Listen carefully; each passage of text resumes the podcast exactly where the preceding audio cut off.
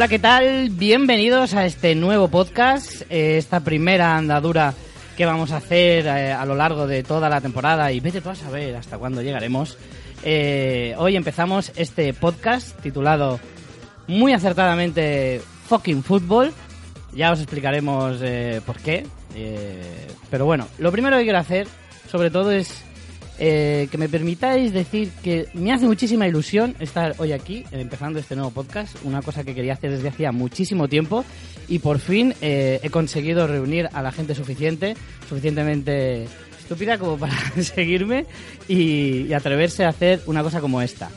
Eh, en cualquier caso, eh, he conseguido reunir a gente, como digo, y ellos son, voy a empezar a presentaros al equipo que va a formar este podcast de forma más o menos constante, luego ya veremos. Eh, empezando por mi diestra, el señor Alex Pineapple, alias El Piña. Muy buenas, Richie. Estoy excitado de empezar. No sabes las ganas que tenía ya. Me alegro, me alegro.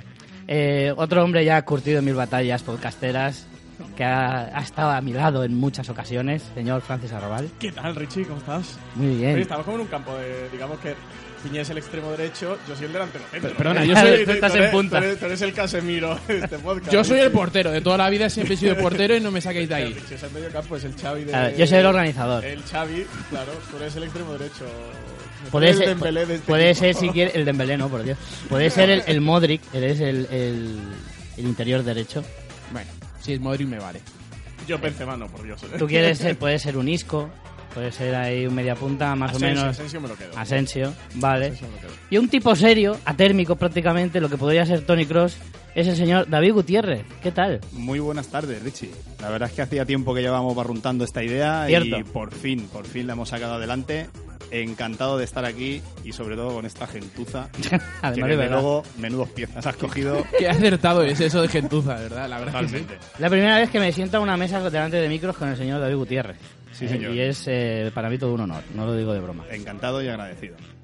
Bueno, ¿qué vamos a hacer en este podcast? Vamos a explicar un poquito, antes de empezar este episodio cero, por así decirlo, eh, de qué va a tratar un poquito eh, este podcast. Don Alejandro.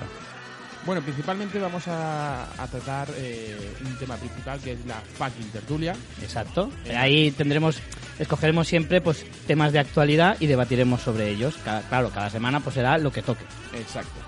Y luego habrá otros temas de cada, cada personaje que tenemos aquí, porque somos unos personajes. Eso es lo primero. ¿sabes? Eh, tendrá un- una sección particular. Yo particularmente mm, hablaré sobre todo de las portadas de mierda y me encargaré también de uno de que tengo muchas ganas de empezar y, y resolver esas dudas de la, el consultorio de piña. Exacto. Eh, la primera sección de la que habla Piña eh, se dedicará, pues de vez en cuando, no en todos los programas, pero sí de vez en cuando, nos traerá algunas portadas eh, clásicas de, periódicos.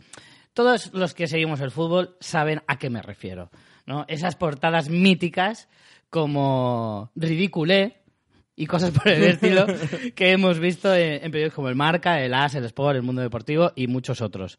El Piña nos traerá de vez en cuando alguna de esas portadas para que no nos olvidemos nunca de esos momentos míticos que nos regala la prensa escrita. De hecho, la primera la tengo preparada, ya la, quin- la quinta de Nemo, de hace ya me parece que son siete años, en, en marzo del 2011, que no, no tiene, la verdad es que no tiene desperdicio. Hablaremos de ellas, pero luego también, por supuesto, las podréis contemplar en nuestras redes sociales, eh, de las cuales luego, luego os informamos. Eh, la otra sección de la que hablaba el Piña era el consultorio de Piña, que es eh, cualquier pregunta que tengáis sobre fútbol, pues se la mandáis a él y entre todos pues os la intentaremos resolver en la medida de lo, de lo, de lo posible.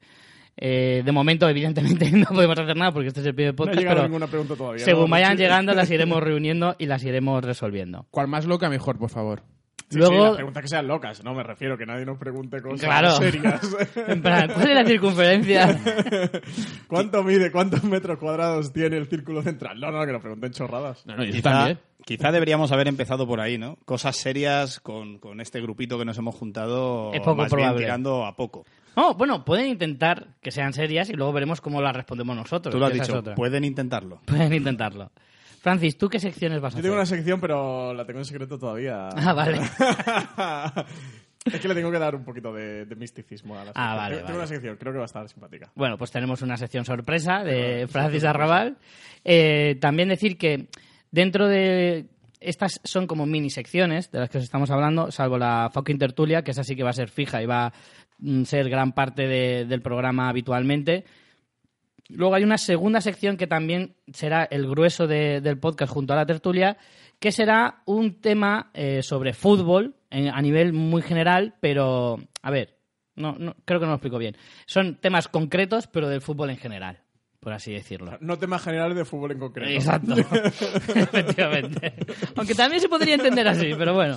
Eso ya lo iréis descubriendo en los eh, próximos programas, ¿vale? Pero ya os digo, serán temas que ya dejarán de ser tanto de actualidad, o a lo mejor están relacionados con la actualidad, pero que son más atemporales, ¿vale? Que hablaremos un poquito pues, de temas muy, muy en general sobre, sobre fútbol, sobre muchos temas, pues desde analizar, por ejemplo, eh, quiénes van a ser los próximos ganadores de las grandes ligas, como pueda ser la inglesa, la italiana, la francesa, etcétera, o cuáles son las promesas del fútbol de los próximos 10 años, o qué creemos nosotros que podrá pelear el Balón de Oro los próximos años, cosas por el El estilo. estado de Liberia con George Weah como presidente. Por ejemplo. Cómo ha evolucionado la economía de Liberia. Historias curiosas del fútbol también, o sea, Interesante. tienen cabida un montón de temas que, por cierto, si a alguien se le ocurre alguno y quiere compartirlo con nosotros, o tiene algún tema del que le gustaría eh, que nosotros habláramos, estamos muy abiertos a, a descartar esos temas cuando lo mandéis.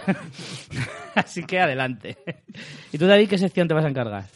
Bueno, yo siempre que leo los periódicos me gusta brindar por aquellos periodistas que aciertan.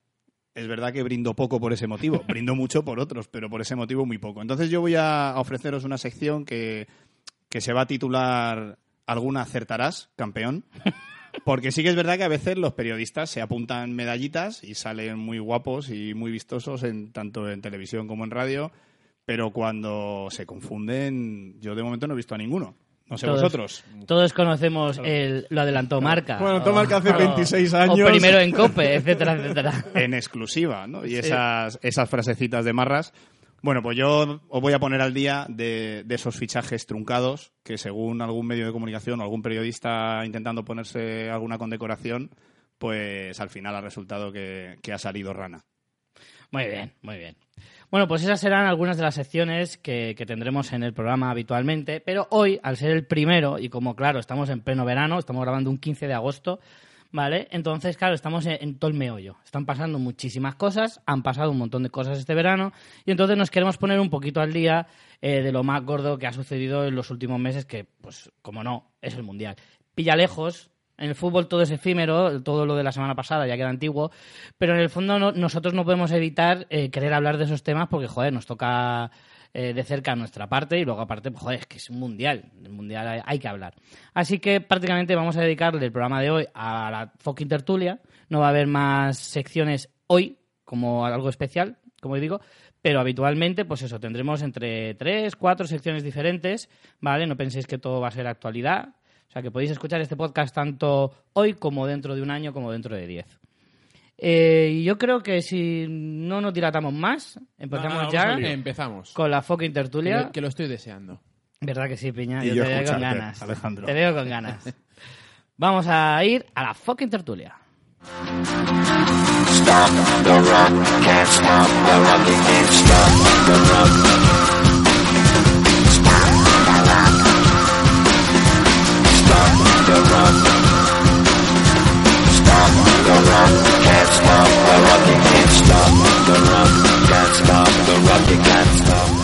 Bueno, pues como decía, hoy tenemos el Mundial todavía ahí resaquilla. eh, como lo estaba diciendo antes, en el fútbol todo es efímero, todo dura muy poquito y la Champions del Madrid de hace tres meses parece que fue hace 10 años prácticamente. Eh, pero bueno, eh, es innegable que este Mundial ha sido un punto de inflexión en la selección española, que han pasado muchas cosas y merece la pena hablar de ellas. Y vamos a ir un poco en orden cronológico, ¿vale? Justo antes de empezar el Mundial, como todos sabréis, pues hubo esa disputa Lopetegui-Rubiales, ¿vale? Que acabó con, el, con este primero en la calle debido a que ha fichado por el Real Madrid. Eh, particularmente, voy a, voy a lanzarme yo primero, venga, ya que voy, el burro delante para que no se espante. Eh, yo lo he discutido ya con bastante gente desde entonces, porque es un tema que, vamos, que es imposible, Es el gran tema, ¿eh? de- el gran tema del verano. Eh, yo creo que ha De sobrepasado, la primera parte del verano. ha eclipsado incluso al propio mundial, yo creo. O sea, creo que esa noticia Sí, pasó, noticia pasó española. mucho más por delante de, de todo lo demás, pero para mí, Tampoco hubo mucho más después que de, la selección española. Ya, eso es más verdad. temas después de Lopetegui. Ya, pero el propio tema de decir que puta mierda de mundial ha hecho el, eh, España ya es en sí un, un Es que, tema. es que tiene que ver un poco con, con ese, con esa Con ese hecho, evidentemente, evidentemente. Bueno, pues es- yo lanzo la pregunta y yo seré el primero en responderla. Eh, ¿Qué os ha parecido que Lopetegui se fuera a la calle por las razones por las que se fue, básicamente? Y es que ha fichado por el Real Madrid, a Rubiales le pareció que no era correcto. Yo coincido con muchos periodistas que dicen eh, Rubiales tuvo un ataque de cuernos, no supo ver el bienestar, de- no supo ver lo mejor para la selección, sino su orgullo le, le le- le pudo, le pesó, porque yo sigo pensando que si Lopetegui hubiera compaginado las dos cosas durante el Mundial, no hubiera pasado nada. Que mucha gente dice, sí, claro, pero es que si se lo hubiera pegado España, todo el mundo habría mirado a Lopetegui y hubiera dicho, claro, porque está pensando en los fichajes de Madrid. Pensar eso es de ser un poco simple, sinceramente. Otra cosa porque el Madrid tampoco ha fichado. o sea, No, bueno, eso para empezar. Eso para empezar. Y segundo, eh, ya ha habido casos anteriormente.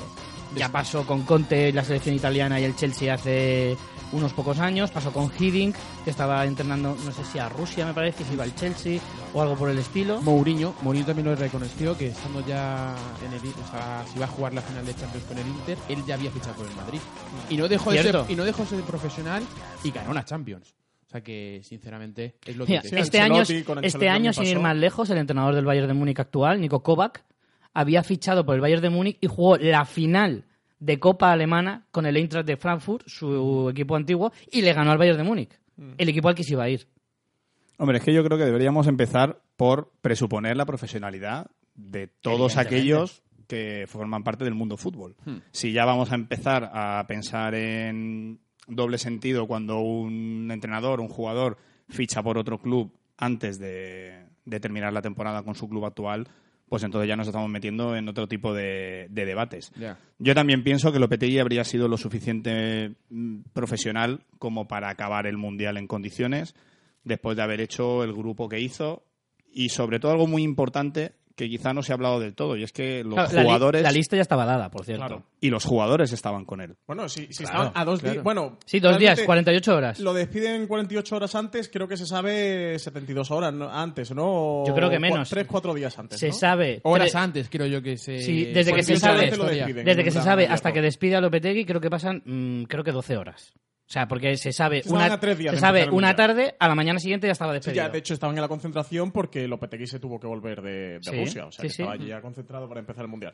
Sí, sobre todo yendo a lo de la profesionalidad, es que además no hay un conflicto de intereses entre el Real Madrid y la selección española. Ninguno. Que creo que es a donde el terreno un poco se lo lleva Rubiales, que Rubiales en el pasado es el jugador del Rayo Vallecano y creo que se le, que se le va un poco. Pero al final yo creo que tiene ese ataque de celos de que se va al Madrid, de que además había renovado con la selección mes y medio, dos meses antes, cuando Rubiales entra, le da ese voto de confianza de renovarlo. Eso es lo que le joda a Rubiales. Mundial, Es decir, claro. Te he renovado sin conocerte de nada porque tú eres un entrenador de la antigua junta Sí, viene directiva. con una larga trayectoria ya en la selección. ¿eh? y Yo he tenido ese detalle contigo y tú me haces esto. Al Eso es lo que hace Rubiales. Al final esto pesa más la- las formas que el fondo. Sí. Y aquí podemos incluir a la directiva del Madrid con Florentino a la cabeza. Sí. El ser superior, el señor Florentino Pérez, Exacto. Oye, no empecemos este podcast a meternos con Florentino, ¿eh? A ver, ¿qué, está pasando aquí?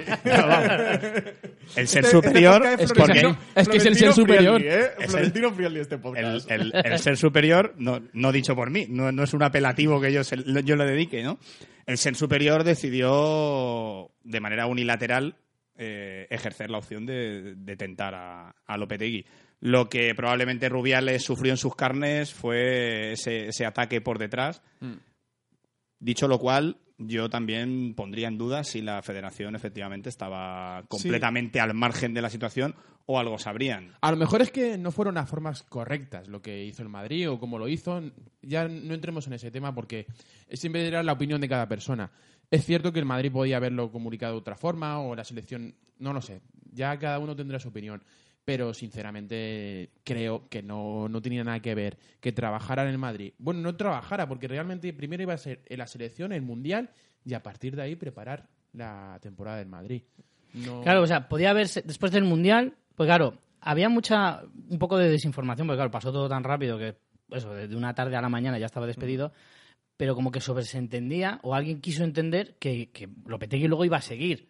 Luego Pero Rubia- no, luego Rubiales, Rubiales yo creo Lopetegui que- después del Mundial Sí, el Madrid, dice, claro. renuncio. Sí, el Madrid había pactado con la Federación Española la cláusula de rescisión del contrato. de Claro. Realmente estaba todo pactado y el fichaje estaba pactado con Rubiales incluido. El, el cabreo de Rubiales viene porque parece ser que habían hecho como un pacto de no comunicarlo o de no comunicarlo hasta que empezara el Mundial o alguna cosa de ese tipo, que, que en esa sí que entra una parte de Pero desinformación es que yo creo no que, hemos llegado a saber bien. que Rubiales El Madrid hizo se un poco sacar sus cojones y decir, mira, aquí mando yo, ¿sabes? Sí, sí, sí, afianzar su puesto la que de efectivamente, llegar. apenas llevaba dos meses en el puesto, todavía mm, no tenía, digamos, mm, fuerza dentro de la selección y dijo, aquí mando yo. Y, fue un motivo que le, que le impulsó encima, aparte de un, que claramente es un ataque de celos. pues- Ataque de cuernos, pero como un castillo. Porque en realidad el problema venía porque mm, efectivamente se anunció sin el consentimiento, consentimiento entre comillas, de Rubiales. Pero claro, el el- lo, lo que yo también he oído es que Lopetegui es el que quería anunciarlo cuanto antes porque no quería que se filtrara durante el Claro, Mundial. es que porque no quería que se hablara de eso en vez de. durante, justo, por ejemplo, el día que empieza el Mundial, el día del partido, que de repente se supiera Y eso. que el Madrid también porque la gente se iba a enterar, O se sea, iba a enterar. El Madrid viene de ganar su tercera Champions consecutiva, que se le va al entrenador, con los rumores de que Ronaldo se le va, sin entrenador, sin un entrenador, que pasan dos Claro. semanas, tres semanas sin anunciar. O sea, que es que el Madrid tenía la obligación de anunciar un entrenador. Todos, los, Claro. todos los madridistas y el madridismo estaba pendiente. todas formas, el "Oye, Madrid lo que hiciera es iba a el quedar Madrid mal". No ha fichado ningún entrenador y Sí. han pasado dos, tres semanas. Eh, el caso es que al final Rubiales le cuesta 5 millones de euros a la selección, dos que no cobran de la, de la cláusula del Madrid, más tres que le han tenido que pagar a Lopetegui de indemnización por echarlo. Es que esa es otra, ¿eh? 5 millones de euros a la selección española. Él ha firmado una decisión que le cuesta 5 millones de euros a la selección española y le que sale de nuestros impuestos, porque la selección se paga con nuestros impuestos. Bueno, pasa que ahí habrá que ver, bueno, entre lo, lo amistosos y todos los rollos y patrocinadores que Eh, tiene Ahora la- la tendremos selección. tres amistosos más para pagar el despido de Lopetegui. la selección tiene que dar muchísimo dinero. que yo no sé Pero- vosotros, pero yo los amistosos creo que es la cosa más estúpida que se ha hecho en el fútbol. Bueno, ahora, ahora van a intentar cambiarlo, pero bueno, eso lo, lo Eso es otro tema. en otro tema. Yo, yo quiero lanzar una pregunta, porque estamos hablando aquí de cosas francamente importantes, pero ¿creéis que después de haber visto a Molina como interior izquierdo, ¿os acordáis de aquel Sí. partido? ¿Esto merece tanto revuelo? ¿En serio? Yo hablaría mucho más de lo de Hombre, Molina, es que joder, de- Es nos estamos rasgando las vestiduras por algo que... Yo quiero que me contestéis. Lopetegui. O sea, en- entre lo de Lopetegui, Florentino y Rubiales, ¿quién tiene más culpa? Para mí, claramente, Rubiales. O sea, y además creo que le cuesta el- en gran parte. No sé si España hubiera ganado el Mundial, que luego analizaremos el Mundial y creo que no tenía muy difícil. Creo que, es, que le cuesta a España el Mundial la decisión de Rubiales y su cabezonería. Por orden, Rubiales, Florentino, Lopetegui. ¿David? Yo reparto responsabilidades por igual porque creo que los tres desestabilizan a la selección, que es realmente lo que importaba en ese momento. Creo que Lopetegui no quiere dejar pasar la oportunidad de fichar por el Madrid, con lo cual eh, estoy de acuerdo en lo que has dicho, Richie, de que automáticamente él quiso hacerlo oficial cuanto antes. Creo que Florentino se equivoca en las formas, porque da la sensación de que yo pongo los bemoles encima de la mesa y se hace lo que yo digo cuando yo digo. Y evidentemente Rubiales no piensa en el bien de la selección. Rubiales piensa en su escala de valores, que ya Yo veremos. creo que piensa, piensa en su imagen. Por eso, ya- ya ¿Cómo veremos- va a quedar su imagen? Ya veremos cuán de acuerdo estamos con su escala de valores en, en lo sucesivo, pero él automáticamente, igual que el Florentino ha puesto sus bemoles, pues él pone sus B cuadros y dice, pues Claro. yo cojones, también. di cojones. Tú hostia. tienes cojones, pues yo tengo tres. Exacto. Yo tengo más que tú. Yo creo que va por ahí. Yo, en mi opinión, yo mm, quito de la ecuación a Florentino. Creo que Florentino también lo saco. no tiene Yo culpa. Creo Yo que Florentino sí. mira por su equipo. Florentino no le debe absolutamente nada a la selección como entidad. Que se, que se le puede criticar en plan, jolín, pues no eres español, lo que tú quieras. Pero él Es tiene que velar por su empresa, tiene que velar por su equipo. Yo creo, co- pero Richie, como no madridi- se te como olvide- los no se- madridistas tendrían que decir, oye, no tienes por qué preocuparte, o sea, preocúpate antes de, de lo tuyo que de lo de, de- de Pero más. por eso he dicho que en el fondo no, no, no hay nada que reprocharle. En las formas sí. Lo adecuado habría sido llegar a un acuerdo con Exacto. la federación. A mí las formas es lo que yo le puedo Joder. achacar a Lopetegui. Que Y tome la decisión de irse y decir, chico, la selección es una cosa y el Real Madrid es otra. ¿Vale? Y una selección es una cosa y un equipo grande, de, de los primeros. El más mundo, grande. O el más grande, Se nota que soy madridista. eh, es otra cosa. Entonces, yo entiendo que Lopetegui mire por su. Mira, ¿cuántas veces lo hacen eso los equipos, los jugadores de fútbol? Y, y no pasa nada, y está normalizado. Incluso los entrenadores de fútbol. O sea, Mourinho estaba en el Inter ganando un triplete y se va al Madrid. A no ganar nada, por cierto. Pero bueno. O sea, realmente. Bueno, la Copa del Rey. No sé. Y, y nos me- y nos metió tres años seguidos en En semifinales. que eso es un título hay que para él. recordarlo. Y- Pero bueno. Y la Liga de los 100 puntos. Eh, en, el, en el sentido de que, a ver, es un profesional también, tiene que mirar por su carrera, quien no lo haría en su trabajo. Pues a veces le damos una emotividad a las Es que cosas son también. es que- La mayor, bueno. la mayor eh, culpa la tiene claramente para mí Rubiales. el- para mí el gran porcentaje. Para Pero- mí sí. Pero luego- Lopetegui se iba al Madrid y se queda igual. Florentino tiene un entrenador y se queda igual. Eh, Quien no se queda igual es la selección que pierde a su entrenador a do- 48 horas de empezar el Mundial y Rubiales es el máximo responsable de la selección. O sea, es que al final la responsabilidad es de Rubiales. Antes de ir, claro, al final, si tú eres el presidente de la federación, asumes toda la responsabilidad, eres el máximo responsable de Lopetegui todo. está contratado como entrenador, lo ha contratado otra empresa y coge, y si tú lo echas, pues se va a la otra. Y ahí se quedó la selección española. El Pero problema el también es que Rubiales. cuando presentaran a- o dijeran o se filtrara que Lopetegui eh, iba a ser el entrenador del Madrid, el Madrid se iban a criticarlo de cualquier forma. Si lo hace antes porque lo hace antes, si lo hace durante, desestabiliza, si lo hace después, aprovecha de... Ha esperado demasiado. espera demasiado, cualquier cosa, está claro que el Madrid iba a quedar en mal, en mal momento. Entonces yo creo que en, en ese punto dijeron, mira, pues lo decimos ahora y nos quitamos el marrón. Y ya está. Y que caiga quien caiga. Y así pasó. Y al Va, final, Antes, dime. todo esto, ¿a dónde nos lleva? ¿Creéis que ha afectado tan negativamente al rendimiento de la selección? Yo sí, sin lugar a dudas. Yo, por supuesto, no le voy a echar nada de culpa a Hierro, pobrecillo. Yo sí se la he hecho. Yo, o sea, me parece que ha hecho un papel lamentable, pero porque. No cojas la porque la selección. Ya, pero es que si no la cogía luego él. viene lo de Celades. Es que si no lo hubiera cogido Celades. Hierro, lo hubiera cogido Celades. Y, y se hubiera pasado exactamente lo mismo, que era lo más probable, porque yo creo, sinceramente, que todas las decisiones de Hierro las tomó Celades, O que peor. era el que sabía más de fútbol, el que había entrenado a la selección sub-21, el que estaba más en contacto con los jugadores eh, y que ah, yo estoy seguro de que Celades y Lopetegui también han trabajado bastante cerca durante un montón de tiempo, durante los dos años que ha estado Lopetegui frente a la selección, y sin embargo Hierro los conocía de nombre y poquito más. Porque Hierro, como trayectoria de entrenador, bastante poco. Celades tampoco mucho más. Es que probablemente también- menos. También hablan de Rafa Benítez. O sea, no sé qué es Sí, peor. pero Rafa Benítez.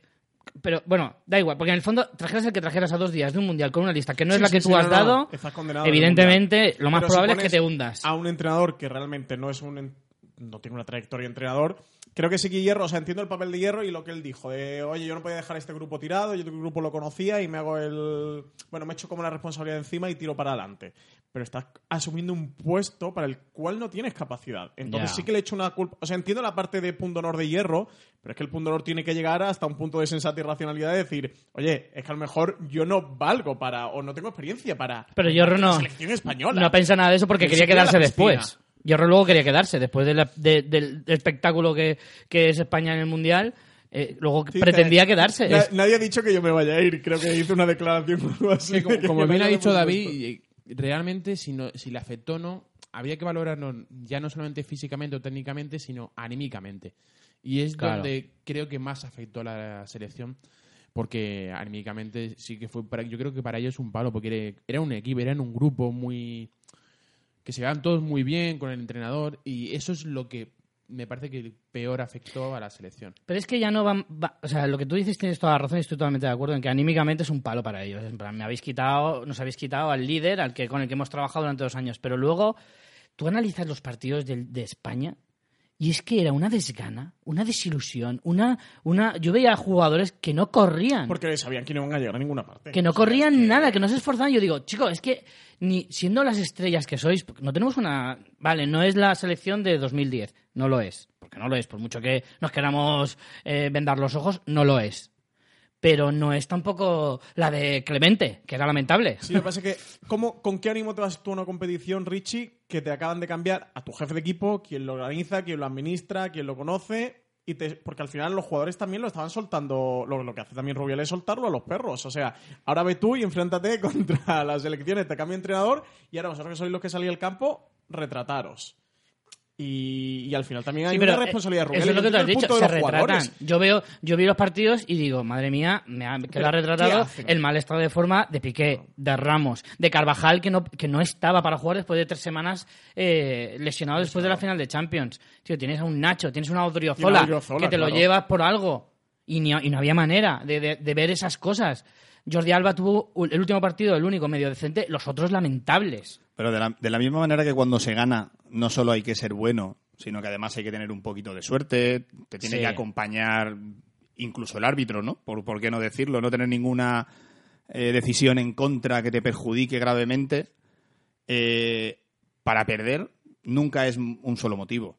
O sea, No. yo creo que hay, para mí hay dos, dos líneas fundamentales del papel de España en este mundial. Una, la que estaba diciendo Francis, estoy completamente de acuerdo. O sea, al final eh, España tenía un dibujo y el que perfilaba ese dibujo era el entrenador. Exacto. Puede venir Hierro, puede venir Celades, puede venir el que queráis, me da lo mismo. Eh, el señor Zidane, que ha ganado tres Champions seguidas, y probablemente no hubiera hecho un papel mejor que el de Hierro, no, no se sabe. Pero al final, el que perfila el dibujo es Lopetegui, y Lopetegui ya no está.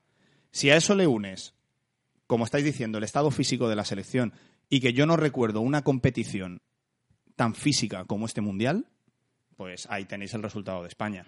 O sea, tenéis, no tenéis más que ver los partidos, el 80% de los partidos, yo no he visto destellos de calidad. No, en, so- en solo- nadie. Solo hay que ver quién ha ganado. El equipo más físico de la competición. Claro. O sea, al pero con diferencia. Pero es que ni siquiera los partidos de Francia han sido infinitamente superiores a esos No. rivales, ni en físico. selección, no, no. selección africana, diría yo. Pues básicamente son jugadores muy potentes, jugadores con las ideas muy claras, muy verticales y encima tienen tres o cuatro que estaban en un estado de forma fantástico. Cosa que en la gran mayoría de selecciones, sus estrellas, decirme una sola estrella que haya jugado a su nivel. Ni Messi, ni Cristiano, Ni Neymar. ni siquiera Kane, con el temporadón que ha hecho en la No, Premier no, no. y habiendo sido el máximo goleador del Mundial, No, ha jugado como nos tenía acostumbrados. Es el máximo goleador porque creo que ha metido tres penaltis Claro. de seis goles que ha metido. Sí, sí, sí. Con lo cual, al final, yo este mundial lo destaco por, por un problema de fútbol. Creo que hay un problema de fútbol a nivel mundial, de, de- de calidad técnica, de, de calidad táctica, y sí, mucho físico. Y mucho físico relacionado con los futbolistas que han, que han dado la, la talla. Son futbolistas que no han llegado hasta el final con sus respectivos equipos, eh, con sus respectivos clubes en competiciones europeas. Es decir, ¿qué jugador del Madrid o qué jugador del Barça se ha salido? A Modric. Modric. O sea, Sí. hay excepciones. Barán. Mm, Pero, pero bueno, ya Varane, está. Varane se ha salido en una selección que defendía toda la selección. O sea, no Salirse puedes decir no que ha sea una estrella. Digamos que ha jugado muy bien, igual que todo su equipo. ¿Qué jugador del Bayern de Múnich? ¿Qué jugador de.? Es que al final, ¿qué jugador Sí. de la Juventus o qué jugador del, del Liverpool ha destacado? Y son los equipos que han llegado hasta semifinales de una competición europea o incluso al Atlético de Madrid, hasta la final de la. Había muchos De jugadores del Atlético UEFA. de Madrid entre los últimos eh, de las últimas selecciones. Bueno, en Francia ya habían tres. Más Lemar que acaba de fichar, pero no Lucas, cuenta. Eh, Lucas. Uruguay llegó hasta semifinales, ¿no? Cuartos. no, Cuartos, cuartos, creo, cuartos sí. de final. Eh, y Jiménez. Pero volvemos a lo mismo, por bloque. sí. Por bloque. O sea, Uruguay es bloque, Francia es bloque, Sí, Croacia sí. ha sido bloque con, una pre- un- con algunos destellos de Modric. Pero ya está, o sea, es que no, no ha habido selecciones que hayan llegado lejos porque alguna de sus Sí, su estrellas juego bonito, ¿no? se haya Pero, puesto el equipo a la espalda. Portugal, Argentina han, han ido picando Bueno, todas. también, mira, si os parece analizar un poquito, muy brevemente, la actuación de cada una de las más grandes, ¿vale? Por ejemplo, Argentina. Argentina, yo creo que no sorprendía a nadie, o sea, se clasificó de puñetero milagro porque Messi tuvo ese día que lo tuvo y punto. Pero Messi tiene una depresión absoluta cada vez que va con Argentina. Y lógico, el pobre. Lógico, o sea, normal. como a Fernando Alonso cuando cogía el McLaren. ¿eh? Que, que Lógico ya y normal. Mira, me voy para boxes. Pero yo creo que es una cuestión- se retira de la. Fórmula 1. Es que yo lo entiendo. Es una cuestión, eh, yo creo, que del entorno de lo... Bueno, es que Argentina es un país muy peculiar también, ¿eh? Sí, con o sea, el es fútbol que yo creo que muy con el fútbol eso en cualquier otro país del mundo no sucede. Fíjate que en España somos destructivos, pero hasta ese nivel creo que Argentina no lo gana nadie. Eso en primer lugar. En segundo, ¿tiene un equipo de mierda Argentina? Sí, pero... Tiene. Portugal tiene Pero equipo no tiene equipo. bastante peor, bastante peor, ¿eh? O sea, porque Argentina por lo menos tiene delantera y una defensa más o menos normal. Luego el centro del campo es una basura. Pero dime tú de Portugal, no tiene ni delantera, ni defensa, ni centro del campo, ni portero, no tiene nada. Tiene a Cristiano y poco más. Muy, muy, muy poco más. Y Cristiano hace cosas con Portugal. Llega a fases finales de mundiales, gana Eurocopas, de la manera que tú quieras, pero las gana. Argentina llega a finales y la pierde. Porque ha llegado a dos finales de Copa América, es cierto. Y un mundial. Y a finales de un mundial, es cierto, pero lo pierde. Que de eso luego no se acuerda nadie. Entonces, eh, lo de Argentina es que yo creo que ya es una cosa generalizada. Sí, no, no sorprende. Lo que Porque pasa además es que- tienes un buen entrenador, que era San Paoli, que era un tío que había ganado a Argentina dos Copa Américas, había hecho una muy buena actuación con el Sevilla la temporada anterior. Joder, Sí, al final la eterna aspirante de las grandes selecciones históricas, pero, pero, Pero ahí- y tienes a Messi que es el, el mejor jugador o de los dos tres mejores jugadores del mundo cada año, pero al final siempre se termina quedando. Pero ahí se demuestra que realmente un jugador no él solo no, no consigue realmente nada. Necesita un equipo. Messi es Messi porque está en el Barça. Y porque se ha rodeado de los mejores. Como son Xavi y Iniesta, no nos engañemos. pero como decía el sabio de Simeone. Es verdad que en un equipo mediocre yo antes quiero a Cristiano Ronaldo que a Messi. Obviamente, porque, Porque efectivamente Messi con un buen equipo es imparable. imparable. Imparable. Imparable. Pero con un equipo normalito es más que parable. A Cristiano, con un equipo muy bueno, también es imparable. Pero con un equipo más pequeño es más difícil de parar. Eh, no te que- digo imparable, pero es más difícil de parar que, que, a eh, Messi. mira, eh, yo no sé si cada uno tendrá su opinión de quién es el mejor, si Messi o Cristiano, pero para mí particularmente Cristiano, la ambición es el número uno. Nadie. Sí, bueno, en eso es indiscutible. Entonces, eso es lo que hace de conseguir lo que consigue. Igualarle o, o compararle como de los mejores de la historia. ¿Por qué? Porque su ambición no tiene, es que no tiene fronteras, no tiene límites. Él quiere más y más y más. También y es verdad más. que ese es su mayor talento, sino a lo mejor el único, en el sentido de que ese talento influye en el resto de talentos de Cristiano Ronaldo. Es decir, a Messi, todo el, todo el que sabe de fútbol un poquito lo sabe identificar. A Messi es talento puro, Sí, le sale natural, aunque no quiera. Tú le tiras una lavadora y, te, y, aún así te regateas seis veces al mismo defensa. ¿Sabes? Pero a Cristiano Ronaldo necesita hacer mucho más esfuerzo. Se tiene que esforzar diez veces más que Messi para conseguir lo mismo que él. Pero está ahí hablando Pero lo bien de. Ronaldo, porque de hace mes Pero y medio consigue. para acá ya de Ronaldo no se puede hablar bien, ¿eh? Calla, tengo el corazón partido, por favor. De esto también hablaremos, pero cuando toque, cuando toque. Entonces, bueno, Argentina estaba claro lo que iba a suceder. lo de Alemania. Claro. Lo de y el Alemania es que le da Francia a Argentina ya. Bueno, eh, hay una estadística en los últimos años, no sé desde cuándo, desde cuándo, que la campeona del año, o sea, de los Sí, el último año, mundial se la pega. se la pega. Cae siempre pasó, grupos pasó España. con Alemania, Pues creo pasó que con viene España, desde- pasó con Brasil, pasó, Pasó con Italia, ¿no? con Italia, con Francia también del 98 me parece que también pasó. Sí, desde, desde, el, desde el 2002 sucede que cae en la primera ronda. Mm. Pero que no tiene una buena actuación es incluso desde antes. Porque, claro, si pasas a cuartos o a octavos, pero te pegan un Claro, meneo, un meneo, como el de. Argentina. Argentina pasa a octavos, pero la humillan. Sí. La, Croacia la humilla, se pasa de ronda de puñetero milagro y luego en, en- en octavos se la cepillan enseguida. Hmm. Entonces, no tener una buena actuación viene de mucho antes, pero es verdad, de caer en la primera ronda, creo que desde 2002. Sí. Yo creo que a Alemania lo que le pasa es que el propio fútbol alemán ha caído en su autocomplacencia. Sí. O sea, ellos se han creído que son los mejores por, por DNI, se consideran los mejores de Europa y porque, pues como decía la célebre frase, ¿no? De que el fútbol está inventado por los ingleses, son 11 contra 11 y siempre ganan los alemanes. Frase de Lineker que este año ha dicho que la va a cambiar. Con lo cual, ellos han caído en, en- en su propio autoconfort y que la Bundesliga y que la Bundesliga es una Es lamentable. es un de- o sea, ha sufrido un La liga deterioro- francesa ha superado a la alemana y eso es muy triste. Hombre, cuando, tien- cuando Muy tienes triste. cuando tienes un equipo Es muy poco meritorio. un equipo que juega andando y gana la liga y la copa todos los años y cuando el resto de equipos están a un nivel de lo que podría ser aquí el quinto o el sexto clasificado pues claro es difícil que la competitividad en la selección alemana sea Es sea, que sea potente Un poco lo El que los jugadores españoles. ¿eh? El problema es que si las Alemania ligas están andaba por el así. campo, no tenían motivación ninguna, no tenían interés. Es que iban andando, ¿eh? es que ves el Mundial de Alemania y el punto honor lo saca Cross cuando mete el gol de falta que se clasifican y poquito más en Alemania. ¿eh? Bueno, pa- para clasificarse, que le fue lo que le dio la opción a ir al tercer partido con opciones. Ya, pero caer, Pero caer ante, ante Corea es muy lamentable. Pero es que andaban, ¿eh? Muy lamentable. Es que andaban. Eh... pero da un poco voy, de pena ver voy a romper alemana. voy a romper una lanza a favor de Alemania porque es para mí es el mismo caso que le pasa a España Justo, Exacto. justo. O sea, Corea es un equipo muy físico y Alemania no ha sabido cómo responder a eso, por lo que te digo, porque al final se han metido en su propio confort y no saben cómo trabajarle a un equipo físico. O sea, ¿qué le pasó a España? en- Hace ya- cuatro- hace cuatro años. Pero ya no solo hace cuatro años. En este Mundial, los, los dos partidos, quitando el de Portugal, los otros dos partidos, no sabe cómo meterle mano a dos selecciones muy, muy inferiores. Dos selecciones potentes físicamente, que se ordenan bien atrás. ¡Hala! Rompe la lata. Si no tienes a nadie que encare en el uno contra uno, si no tienes a nadie que haga combinaciones rápidas, porque Si podemos ir mirando. tampoco. No tienes a un goleador tampoco. O sea, no tienes un 9 puro que pueda rematar lo que sea. Y no tienes futbolistas de combinación en pleno desarrollo o en pleno rendimiento, como Silva, que ha estado muy por debajo de su nivel, como Iniesta, que no es el Iniesta de, evidentemente, el año del Mundial o, hace cualquier. Eurocopa.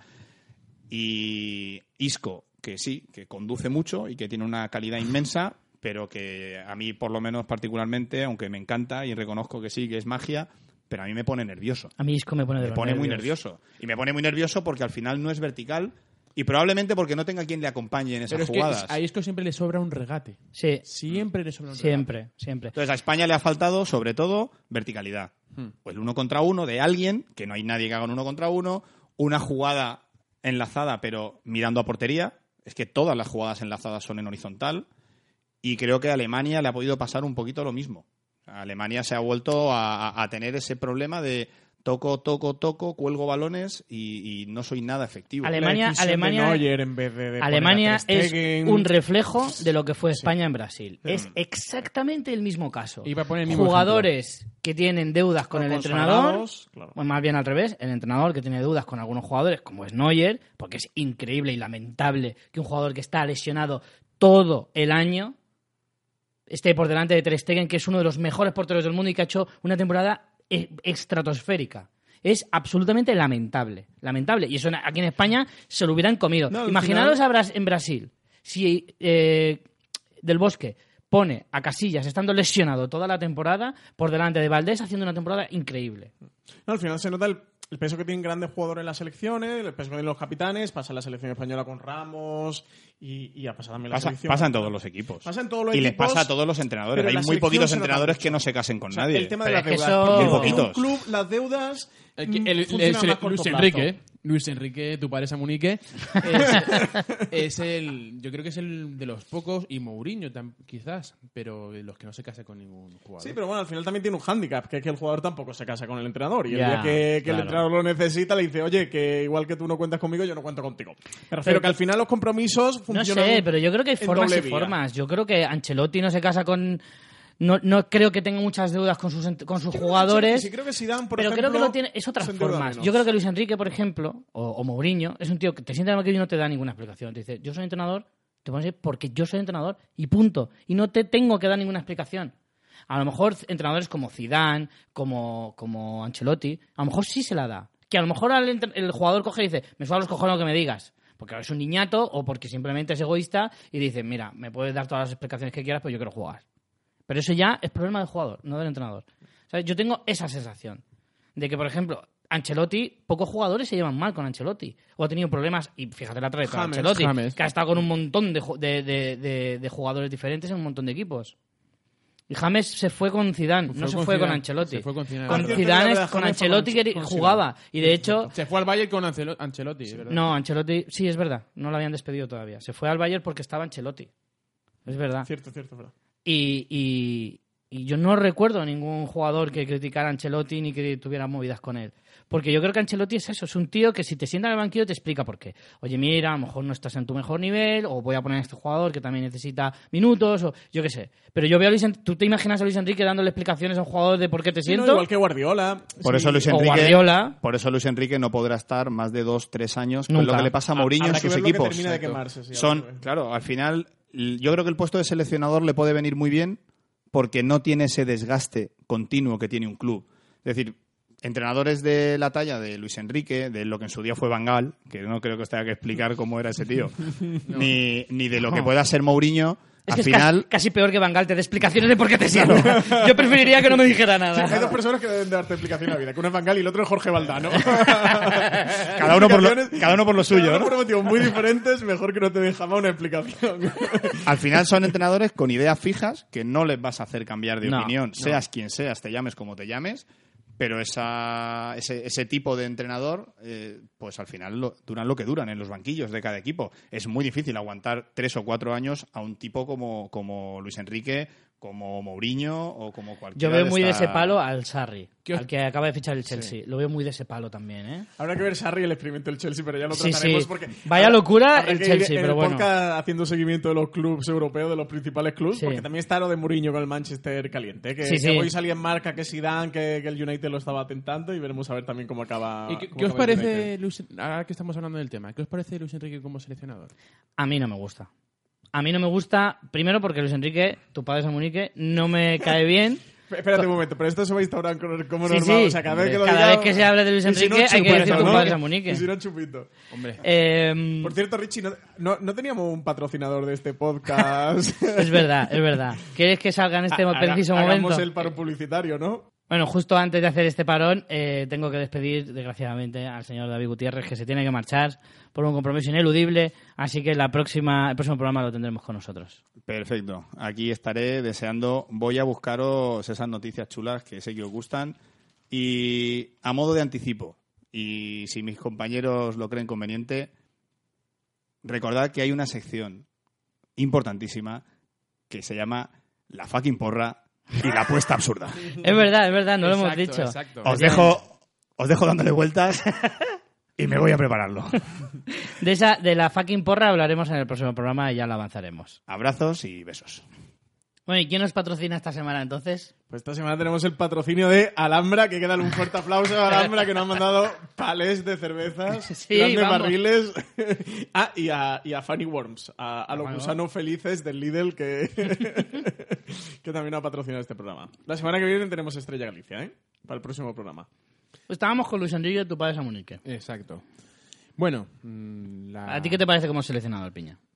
¿Te Bueno, convence o no te convence? Sabes perfectamente que no. Mm, Creo que no es un entrenador, mm, bueno, un seleccionador para... ¿Es un entrenador top, como diría Mourinho? No sé si era top o no, eh, puede ser que sí. Sus títulos demuestran que parece ser que sí. Sí, eso te iba a decir. Digo, hombre, en el Barça su trayectoria a nivel de títulos no fue mala. Y batió el récord de Guardiola, ¿no? De victorias y de resultados. Creo que sí. Sí, pero sí. No, no creo que es un tío... Pero yo como con Guardiola digo lo mismo. A ver Luis Enrique sin Messi.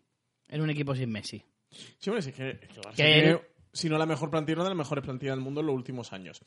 A mí, Luis Enrique, dentro de todas las opciones que había, si contamos como opciones solo entrenadores españoles, que es una tónica habitual en la selección, ya que no cuentan con, con entrenadores de otras nacionalidades, creo que era el mejor posible. A mí no me gusta el carácter, que creo que es lo que no nos gusta a ninguno de, de Luis Enrique, tu padre Samunique, que no nos gusta ni la forma de tratar a la prensa, ni de tratar a los jugadores, ni de hablar, y que siempre tiene ese puntito de superioridad y de sobradez. Y, y que nos desagrada a todos. Estoy deseando, estoy deseando ver su primera convocatoria para ver, mm, bueno... eh, Habrá que ver la lista, así que Yo, sí. al margen de, de- de su carácter, a nivel futbolístico, ¿vale? Yo a nivel futbolístico, tiene ¿podría encajarme? Puede que sí. Puede que sí. O sea, eh, a mí no me cae bien como persona. No me gusta él, como no me caen bien un montón de futbolistas o entrenadores, ¿vale? Eh, Benítez tampoco me caía bien. Entonces, eh, no es una cuestión ya personal. Luego, a nivel táctico de, de juego y demás, El, Fa- el Bueno. Barça jugó bastante bien, tenía un fútbol Sí. con toque pero vertical bueno, que creo que al, o sea, principio no, ¿eh? Al principio no empezaba a jugar bien con el Barça. Y la selección española tiene siempre ese regustillo al, al Barça y Sí, demás. con toque y cada vez ha ido Veremos evolucionando a ver algo más vertical. Si le encaja. Eh, lo que hablaban de lo de si es muy antimadridista o dejar de convocar a los madridistas, yo eso lo veo una gilipollez. Yo no creo que ningún profesional, volvemos a Lo de una gilipollez. Que caiga ahí. Del Bosque es más madridista que, que Santiago Bernabéu y convocaba más jugadores del Barça que de Madrid. Pero era inevitable eh, que convocara más del Barça porque en ese momento el Barça era el equipo número uno. Ya, y tenía más españoles, es verdad. Pero bueno, igualmente, mm, a mí esas tonterías no. yo- Sí, a mí no. no. me preocupa Luis Enrique por su antimadridismo. No, no, a mí tampoco. Yo creo de verdad que la mejor opción, la otra que se barajaban era Mitchell, que, que me hubiera parecido un auténtico desastre. Y Mitchell es que me parece que no tiene Sería un nivel. cataclismo Hombre, para Mitchell siempre suena, siempre suena. Luego, eh, A mí Quique Flores sí que me gustaba. son también Flores y Paco Gémez, que me parecen Bueno, Paco o- Gémez- otros dos desastres absolutos para la Hombre, selección. a mí, Quique, perdona, a mí Quique no me. Quique ¿Cómo se Sánchez llama? Flores no me disgustaba porque es un tío que ha demostrado, ha, ha cogido equipos, a lo mejor no de primer nivel, pero sí de segunda fila.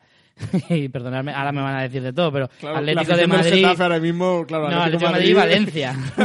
te están mandando tweets. Pero no es el Atlético de Madrid de ahora, ¿vale? El Atlético de Madrid de Quique Sánchez Flores no es Además, el de ahora. Justo lo dejó Flores cuando lo coge Simeone, ¿no? No, no, Gregorio No, Manzano. Manzano. Gregorio Manzano, ¿verdad? Fue el que, que duró tres meses. Duró Sí, tres o meses sea, y ya vino técnicamente fue. Quique Flores el Sí, último. pero, pero el Atlético de Madrid de entonces no luchaba por la liga. No es como el de ahora. Ni, hace ficha- ni hacía fichajes como los de ahora. Luchaba por entrar en Europa. Sí. O, o luchaba por Europa League, que, que la ganó con Quique. Entonces, y el Valencia, un poco lo mismo. Pero- Entonces, a mí ya, bueno, no es. eh, Pero tú ves a Flores ganando nivel, una bueno. Eurocopa con España o un Mundial con España. Pues con unos jugadores como los que tiene la selección, ¿por qué no? ¿Por qué no? A mí Quique no me disgustaba, no me disgustaba. Yo creo ¿eh? que al final- Para mí me parece un buen entrenador. Para mí era la opción más sensata futbolísticamente. Extra. o lo- en cuanto a lo extrafutbolístico, que puede ser conflictivo o problemático, pues puede serlo. ¿Te Habrá que refieres, ver a, las te ganas. refieres a Luis Enrique, tu padre Samunique? Correcto. Habrá que ver las ganas que tiene de meterse en jardines o, o de vivir un poco más Ese tranquilo de lo que vive en el Barça. la relación con los jugadores, con ciertos con jugadores. Sergio Ramos, capitán de la selección. Ahí, ahí va a haber un choque i- muy importante de gallitos, porque es el capitán con el seleccionador y ahí van a... Y ahora encima. Con es que la se primera queda- lista, con la Sergio primera lista que Ramos- que veremos Sergio Ramos lista. ya era el líder indiscutible, pero es que ahora encima se ha quitado los pesos pesados como Piqué, Como que, Silva. que le podía discutir cosas, ya no le discute nadie en ese sentido, como Silva. Y ni, bueno, Iniesta no discute nunca único- nada con nadie, pero Que es el único, el- ya el último que queda de la vieja guardia, ¿no? y yo creo que sí. Busquets. Busquets sí. y él son los únicos que quedan de cuando España ganó el Mundial. ¿No estaba Jordi Alba en ese Eh, Barça? que- creo que no. Digo, en esa selección. creo que vi una foto en Twitter y... No, porque era. mm, Que por cierto, hablando de Twitter... ¿Estaba Capdevila? Sí, es verdad. Sí. Es verdad. Eh, os recuerdo para las redes sociales que tenemos... Es verdad que no eh, las hemos dicho también. Para que nos puedas visitar, comentar y cualquier cosa. Tenemos Mandando arroba... Efectivamente, arroba fucking fútbol.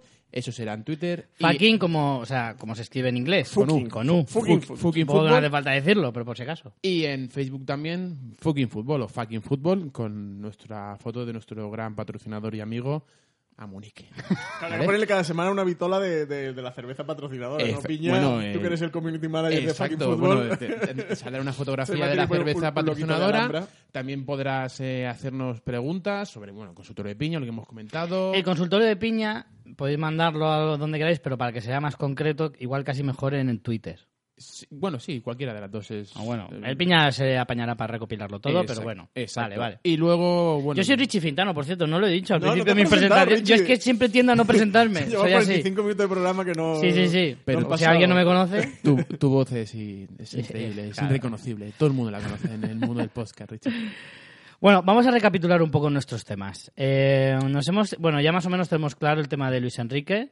Eh, bueno, ¿qué os parece la despedida de, de Piqué, de Iniesta, de Silva? La de Iniesta ya lo sabíamos. Yo creo que las clara. tres la sabíamos, ¿no? Piqué, La de Silva. La de Silva es claro. la más, eh, bueno, la que más sorpresas ha creado, se pero se veía venir y- porque la, bueno, la enfermedad de su hijo, hijo prematuro, creo que nació a los seis meses de Sí, gestación. estuvo muy eh, lo ha pasado muy mal y yo creo que prácticamente ya ha cumplido también un ciclo él y, Y Silva ya muy de vueltas en, el, en los partidos del Mundial. Se ¿Cuántos años tiene Silva ya? Pues 32, Voy a 33, mirar, a ver, creo a que mirar. 32, pero por ahí, por ahí. Eh, yo creo que al final los tres se bien. O sea, Piqué, a mí me da mucha pena que se vaya de la selección y me da mucha 32 pena... años 32, Silva, ¿no? ¿eh? Es una edad ya más que razonable. Me da mucha pena todo lo que ha ocurrido alrededor de Piqué, también Pues extra futbolístico, y creo que es una pena y, y que la selección española lo, lo va a notar. Silva Iniesta, creo que ya era necesario. Piqué un tiene cambio 31, generacional. ¿eh? Tampoco Sí, Piqué es una mala edad para... Piqué está muy bien. Es que Piqué Espera, está a muy Piqué bien. le quedan igual dos años, como mucho. Igual llegaba, llegaba, llegaba a la Eurocopa a buen nivel y a partir de ahí habría que ver. Sí, o sea, que solo se pierde una gran Se competición. haber.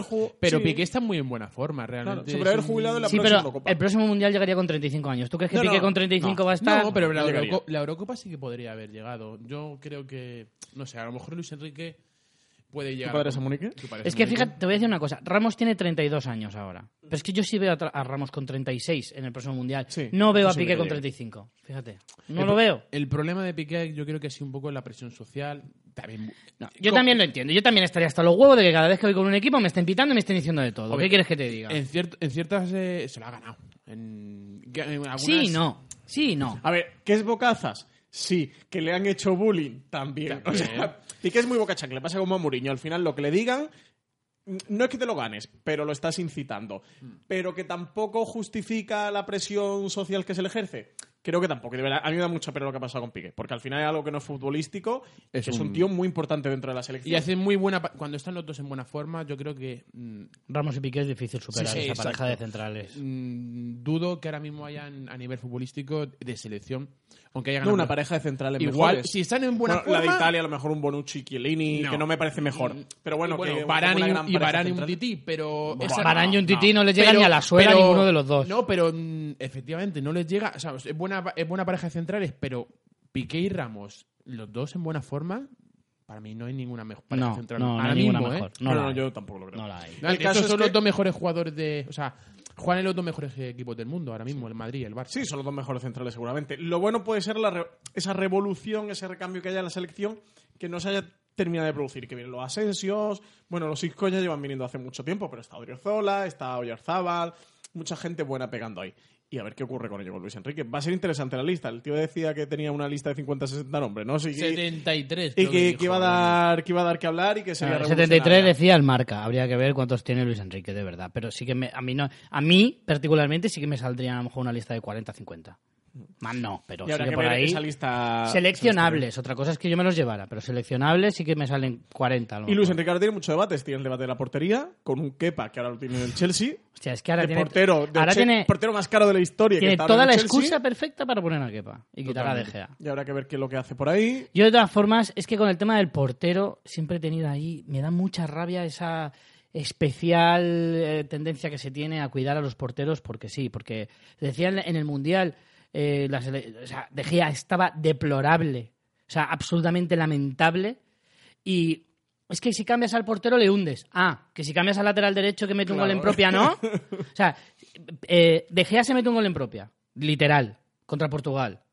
Si ese gol se lo mete o, o- o- Nacho. Nacho hizo- hace un penalti tonto en el minuto 4 creo o no Sí, me acuerdo ya. En los primeros minutos. Hace un penalti súper estúpido luego mete un golazo y se redime. Pero si no mete el golazo y a la, a la semana al partido siguiente le cambias no hundes a ese chaval a ese no pero al portero sí Pero es que el, el- el- favor. el error del portero es mucho más visible. O sea, cuando un portero sí, se es muy equivoca- visible, pero me parece una chorrada. Y el- lo mismo, muchos periodistas... Entonces, ¿para qué te llevas a tres porteros? Por si solo, se- solo por si te- se, se te lesiona.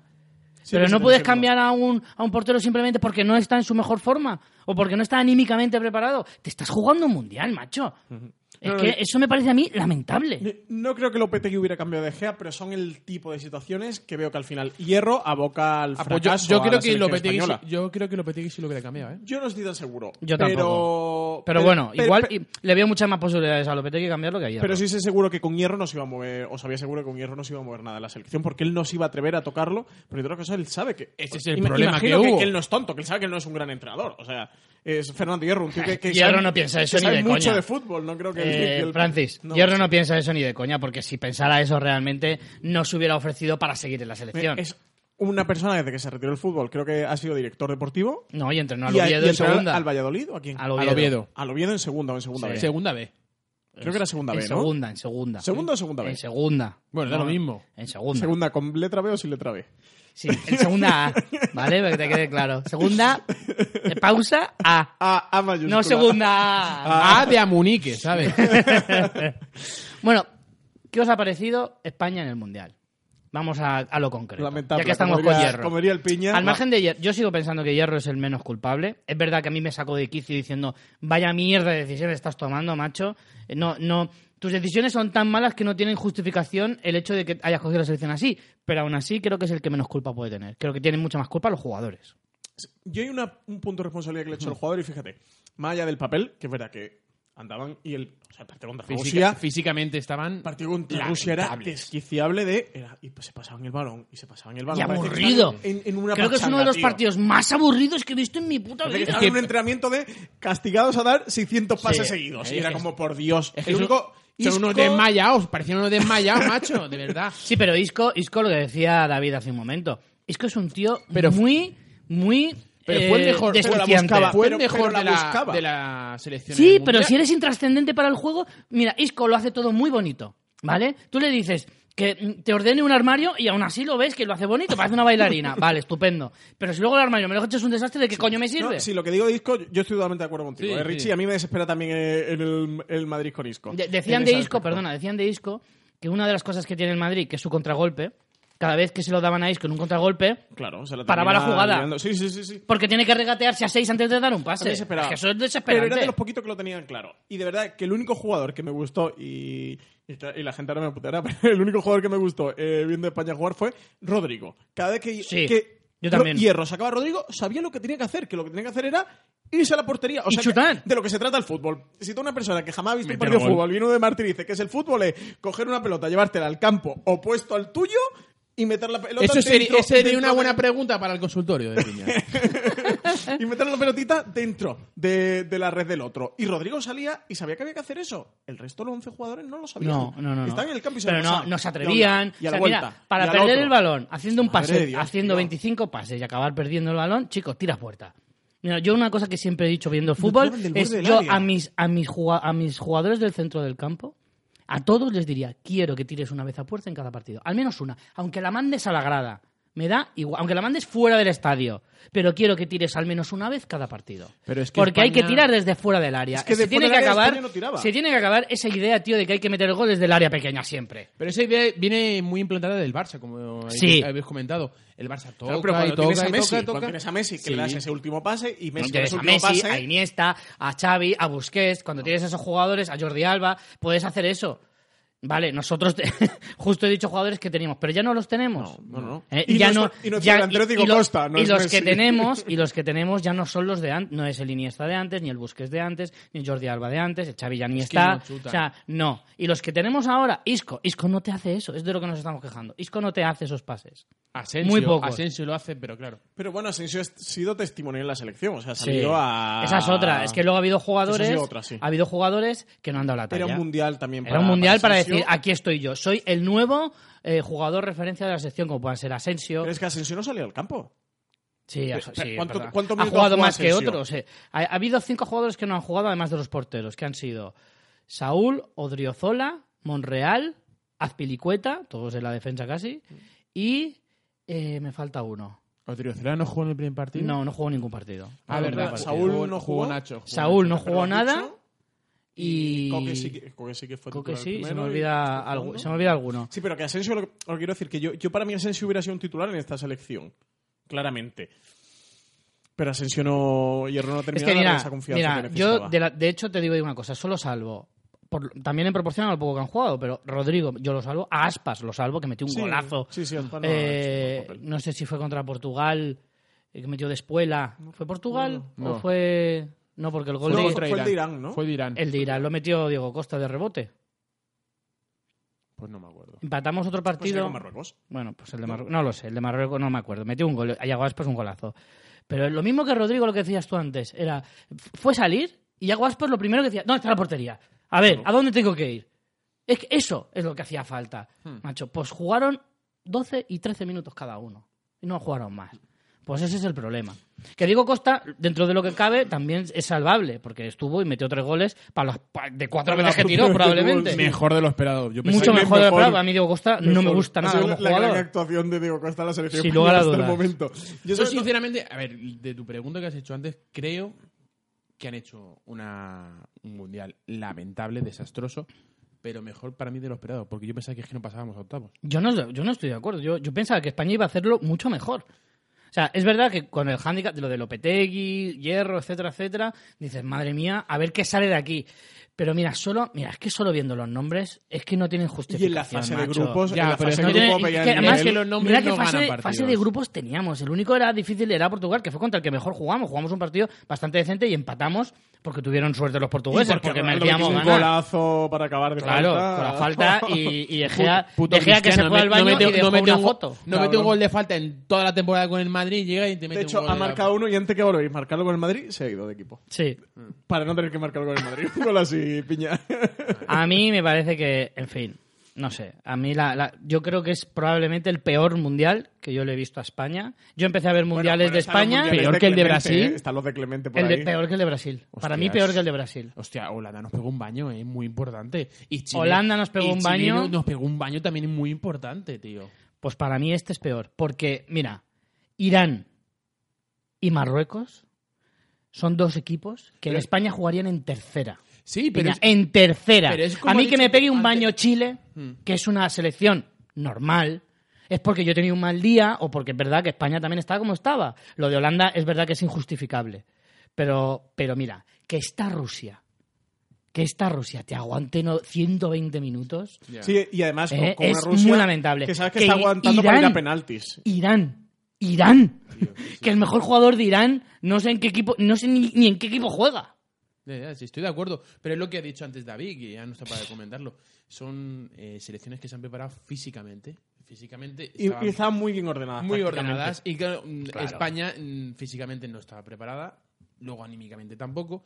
Y el tocar y tocar y tocar, claro, es como darte con una barrera contra un muro. No, no pasaba, no pasaba. Sí. Le falta tiro, le falta verticalidad, ver- eh, poner el balón en la olla, que no se pone nunca. Es que no ves eh, poner por las bandas un balón al área nunca, jamás. Yo con España mm, es que no lo recuerdo. No, no, no, no. Mm, no. Entonces, ese es el problema. que Sí, además, eso, eh, yo estoy de acuerdo con Richie, que, que es verdad que con todo el follón, pero cuando te pones a ver la fase grupos, que cae Alemania, que Argentina está como está, que Italia y Holanda no están directamente en el Mundial, que Inglaterra está bien, que ves a Bélgica y Ah, Croacia, que son un llega a poco... semifinales, eh. Sí, sí, por eso Inglaterra es la que estaba bien. Inglaterra la vez que está bien y tú dices, bueno, Inglaterra puede peligrar. Brasil Inglaterra tiene que estar triste por. Inglaterra tiene que estar triste porque esta era su oportunidad de llegar a Sí, una sí, final. Era una gran oportunidad y es verdad que, han hecho un mundial bastante decente. Brasil ves que empieza a pegar unos petardazos que dice, ostras, pues Brasil a lo mejor tampoco es tan favorita Mira, como que Brasil no, a que no nos engañe en Brasil. Yo veo esta Brasil, que sí, que era buen equipo, porque era la favorita por encima de todos. Pero a mí Brasil me sigue, equipo, eh. me sigue sin engañar. Yo creo que engaña a todo el mundo, pero a mí no. No es que yo sea más listo, pero es que yo no sé si es que los demás no lo ven. Pero tú comparas a esta Brasil con la Brasil del Japón y Corea. La Brasil de Japón y Corea andaba, ganaba los partidos andando. Y tenía a Rivaldo, a Ronaldinho, a Ronaldo, a Roberto Carlos. tiene un O sea, no me fastidies, macho. Cafú. Me vas a comparar a esos jugadores con los que tiene ahora, con todos los respetos, que mira que está Casemiro, que está Marcelo, que son dos jugadorazos, pero Neymar, no le digan a la suela. No, no, no, claro. A mí Neymar es un jugadorazo, pero es que Rivaldo se mea en la cara de Neymar. Se mea en la cara de Neymar. Y Ronaldinho, ni te cuento. Y la delantera de, de- de Brasil, Ronaldo, se descojona en su cara. Pero no me fastidies, hombre. Es que, es que no, es un- comparas dos selecciones y es que están años luz. Sí, Brasil sí. era un equipo bueno y al nivel que están el resto de selecciones parece mucho. Pero es que esta Brasil, en cualquier otro mundial, igual no pasa de, de- de primera ronda. Lo digo completamente hombre, en con serio. Ney- pero al final tienes a Bueno, Neymar. primera- igual para la ronda es pasarse, pero de octavos puede caer Octavo- perfectamente. Octavos o cuartos, sí. De hecho, que Neymar ha sido junto a Ronaldo y Messi y quizás Ronaldo sido el que se ha Tú librado un fíjate, poquito más de los que tú ha hecho un fíjate si la Francia de. Zidane, la Francia que gana el Mundial del 98, ¿eh? coge a esta Brasil. La mea. Para mí, la mea. Porque a mí esta, esta Brasil no, no, no me parece nada espectacular. Nada espectacular. Sí, no, no, no, bueno, lo has visto el, el nivel que han demostrado. Francia era la que se veía mejor, Uruguay Pero Francia, Francia mal, ha ganado un mundial cosa. a Marrategui. O sea, es un Amarrategui diferente. Es un, es un catenacho distinto porque no juega a defender solamente. No, pero juega muy bien al contraataque con Mbappé Pero y claro, Griezmann, que son claro, muy veloces. Pero es que Mbappé es un. es Claro, un tiene un Mbappé rápido. que es una bestia, tiene a un Griezmann en estado de gracia, tiene, tiene un centro del campo con Kanté, que es probablemente uno de los mejores centrocampistas actualmente del fútbol, a Pogba, que es un tío que tiene muchísima llegada. O sea, tienes un... un- ¿Kanté al final ha fichado por el Liverpool? No, ¿O dónde ha llegado? ¿Dónde está en Kanté? en el Chelsea. Sigue en el Chelsea, ¿no? De hecho, creo que le han subido el sueldo a nivel estrella, rollo 13 millones, una cosa hecho así. muy, muy buen Estuvo a punto también de fichar el Madrid. Bueno, ya Bueno. hablaré. Sí, se rumoreó, ¿no? Pero sí, se comentó. Pero bueno, eso es otro, eso es otro es tema. que Kanté ha llegado ya a un estatus que es casi casi es muy difícil. Solo un Paris Saint Germain, una cosa así de locura, se llevaría ahora del Chelsea a, un- a Kanté. Porque además, Kanté no, yo no veo a Kanté siendo muy. A mí Kanté es que me recuerda muchísimo a Makelele. En el sentido de que es un jugador que se dedica a jugar sin ninguna pretensión, en el sentido. Yo no creo. No lo sé, ¿eh? pero es mi percepción. Pero creo que no es un tío que aspire a ganar el balón de oro. Ni que tenga muchísima obsesión por ganar títulos. Y me parece que es un currante del fútbol. Es, yo quiero jugar en un fútbol en el que gane mucha pasta, que se me tenga buena consideración y que juegue lo más posible. Y si es un equipo grande, pues mejor. Yo creo que es un, un- un poco jugadores de ese corte, tipo las Diarra, eh, los, los jugadores un poco de ese estilo, que no tampoco se mueven tanto en las redes sociales, no es como Pogba o Mbappé, no, son otro corte de jugador diferente. Tú has, yo es que no me sé ni la cara de Kanté, porque no sale tanto en las fotos siquiera. Pues no, no es noticia el tío, no es noticia. Simplemente es noticia porque juega muy bien y ya está. No, ha hecho ¿Me- un mundial ¿Entendéis lo que quiero decir Sí, sí, no? Sí, yo claro, pero- que no es la estrellita de Instagram Claro. y de redes sociales. La- ha puesto un ejemplo muy Que es un currante, vaya. Es un, es un maquelele. Es un Sí, sí, de la sí. vida. Makelele no, daba, no hacía declaraciones, no montaba muchos pollos, solo cuando se quiso ir al, al Chelsea, cuando se quería ir del Madrid, porque el Chelsea le pagaba una pasta y el Madrid no quería pagársela, Ya básicamente. Hmm. Nada más. Eh, Ese fue el único momento en el que Makelele fue noticia. Y luego los años posteriores de que el Madrid quería un nuevo Makelele y no lo Jamás encontraba. lo encontró. Bueno, es que se fue. Bueno, sí, tuvimos a Gravesen. Gran estrella, Gravesen. Gran Y estrella. la gravesiña. Qué Gravesiña. Pero eso, que, que, que en un panorama mundial donde tampoco había grandes equipos, yo sí que esperaba que España hiciera algo más. Es que Bélgica era de lo que, junto a Francia, Es quizás que de el, lo que más el- sustito el cuadro, Y un el cuadro se quedaba muy bonito para España. Claro, y más cuando, A mí me cuando ponía- España va al lado derecho del, del se cuadro. ponía muy, ostras, muy a es que favor. era y- Cro- Croacia e pero- Inglaterra, creo que era lo único que teníamos. Sí, Croacia Sí. en cuartos y Inglaterra, Inglaterra en semifinales. Pero es que España, a su nivel, yo creo que hubiéramos llegado a la final contra Francia. Y, pero- y Yo- la ganas contra mira, Francia, sí. Pero el problema es que no estábamos a nivel físico ni. Pero yo ni sigo mental. pensando, yo no puedo evitar pensar que, que, que yo creo que con Lopetegui no se hubiera hecho esto. Mira, con Lopetegui se podía hacer mejor, peor o igual. Peor es difícil. Porque peor de lo Sí, que ha no, hecho peor España no. es muy Peor- difícil. peor podemos dar por hecho muy que no. difícil. Porque además, peor, so- solo se lo podríamos achacar el hacerlo peor al físico de los jugadores. Bueno, únicamente. O no, o no pasará a octavos, sería peor. Sí, pero se lo podíamos haber achacado eso, al físico. A que España no estaba bien físicamente, porque tácticamente España lo estaba haciendo muy bien.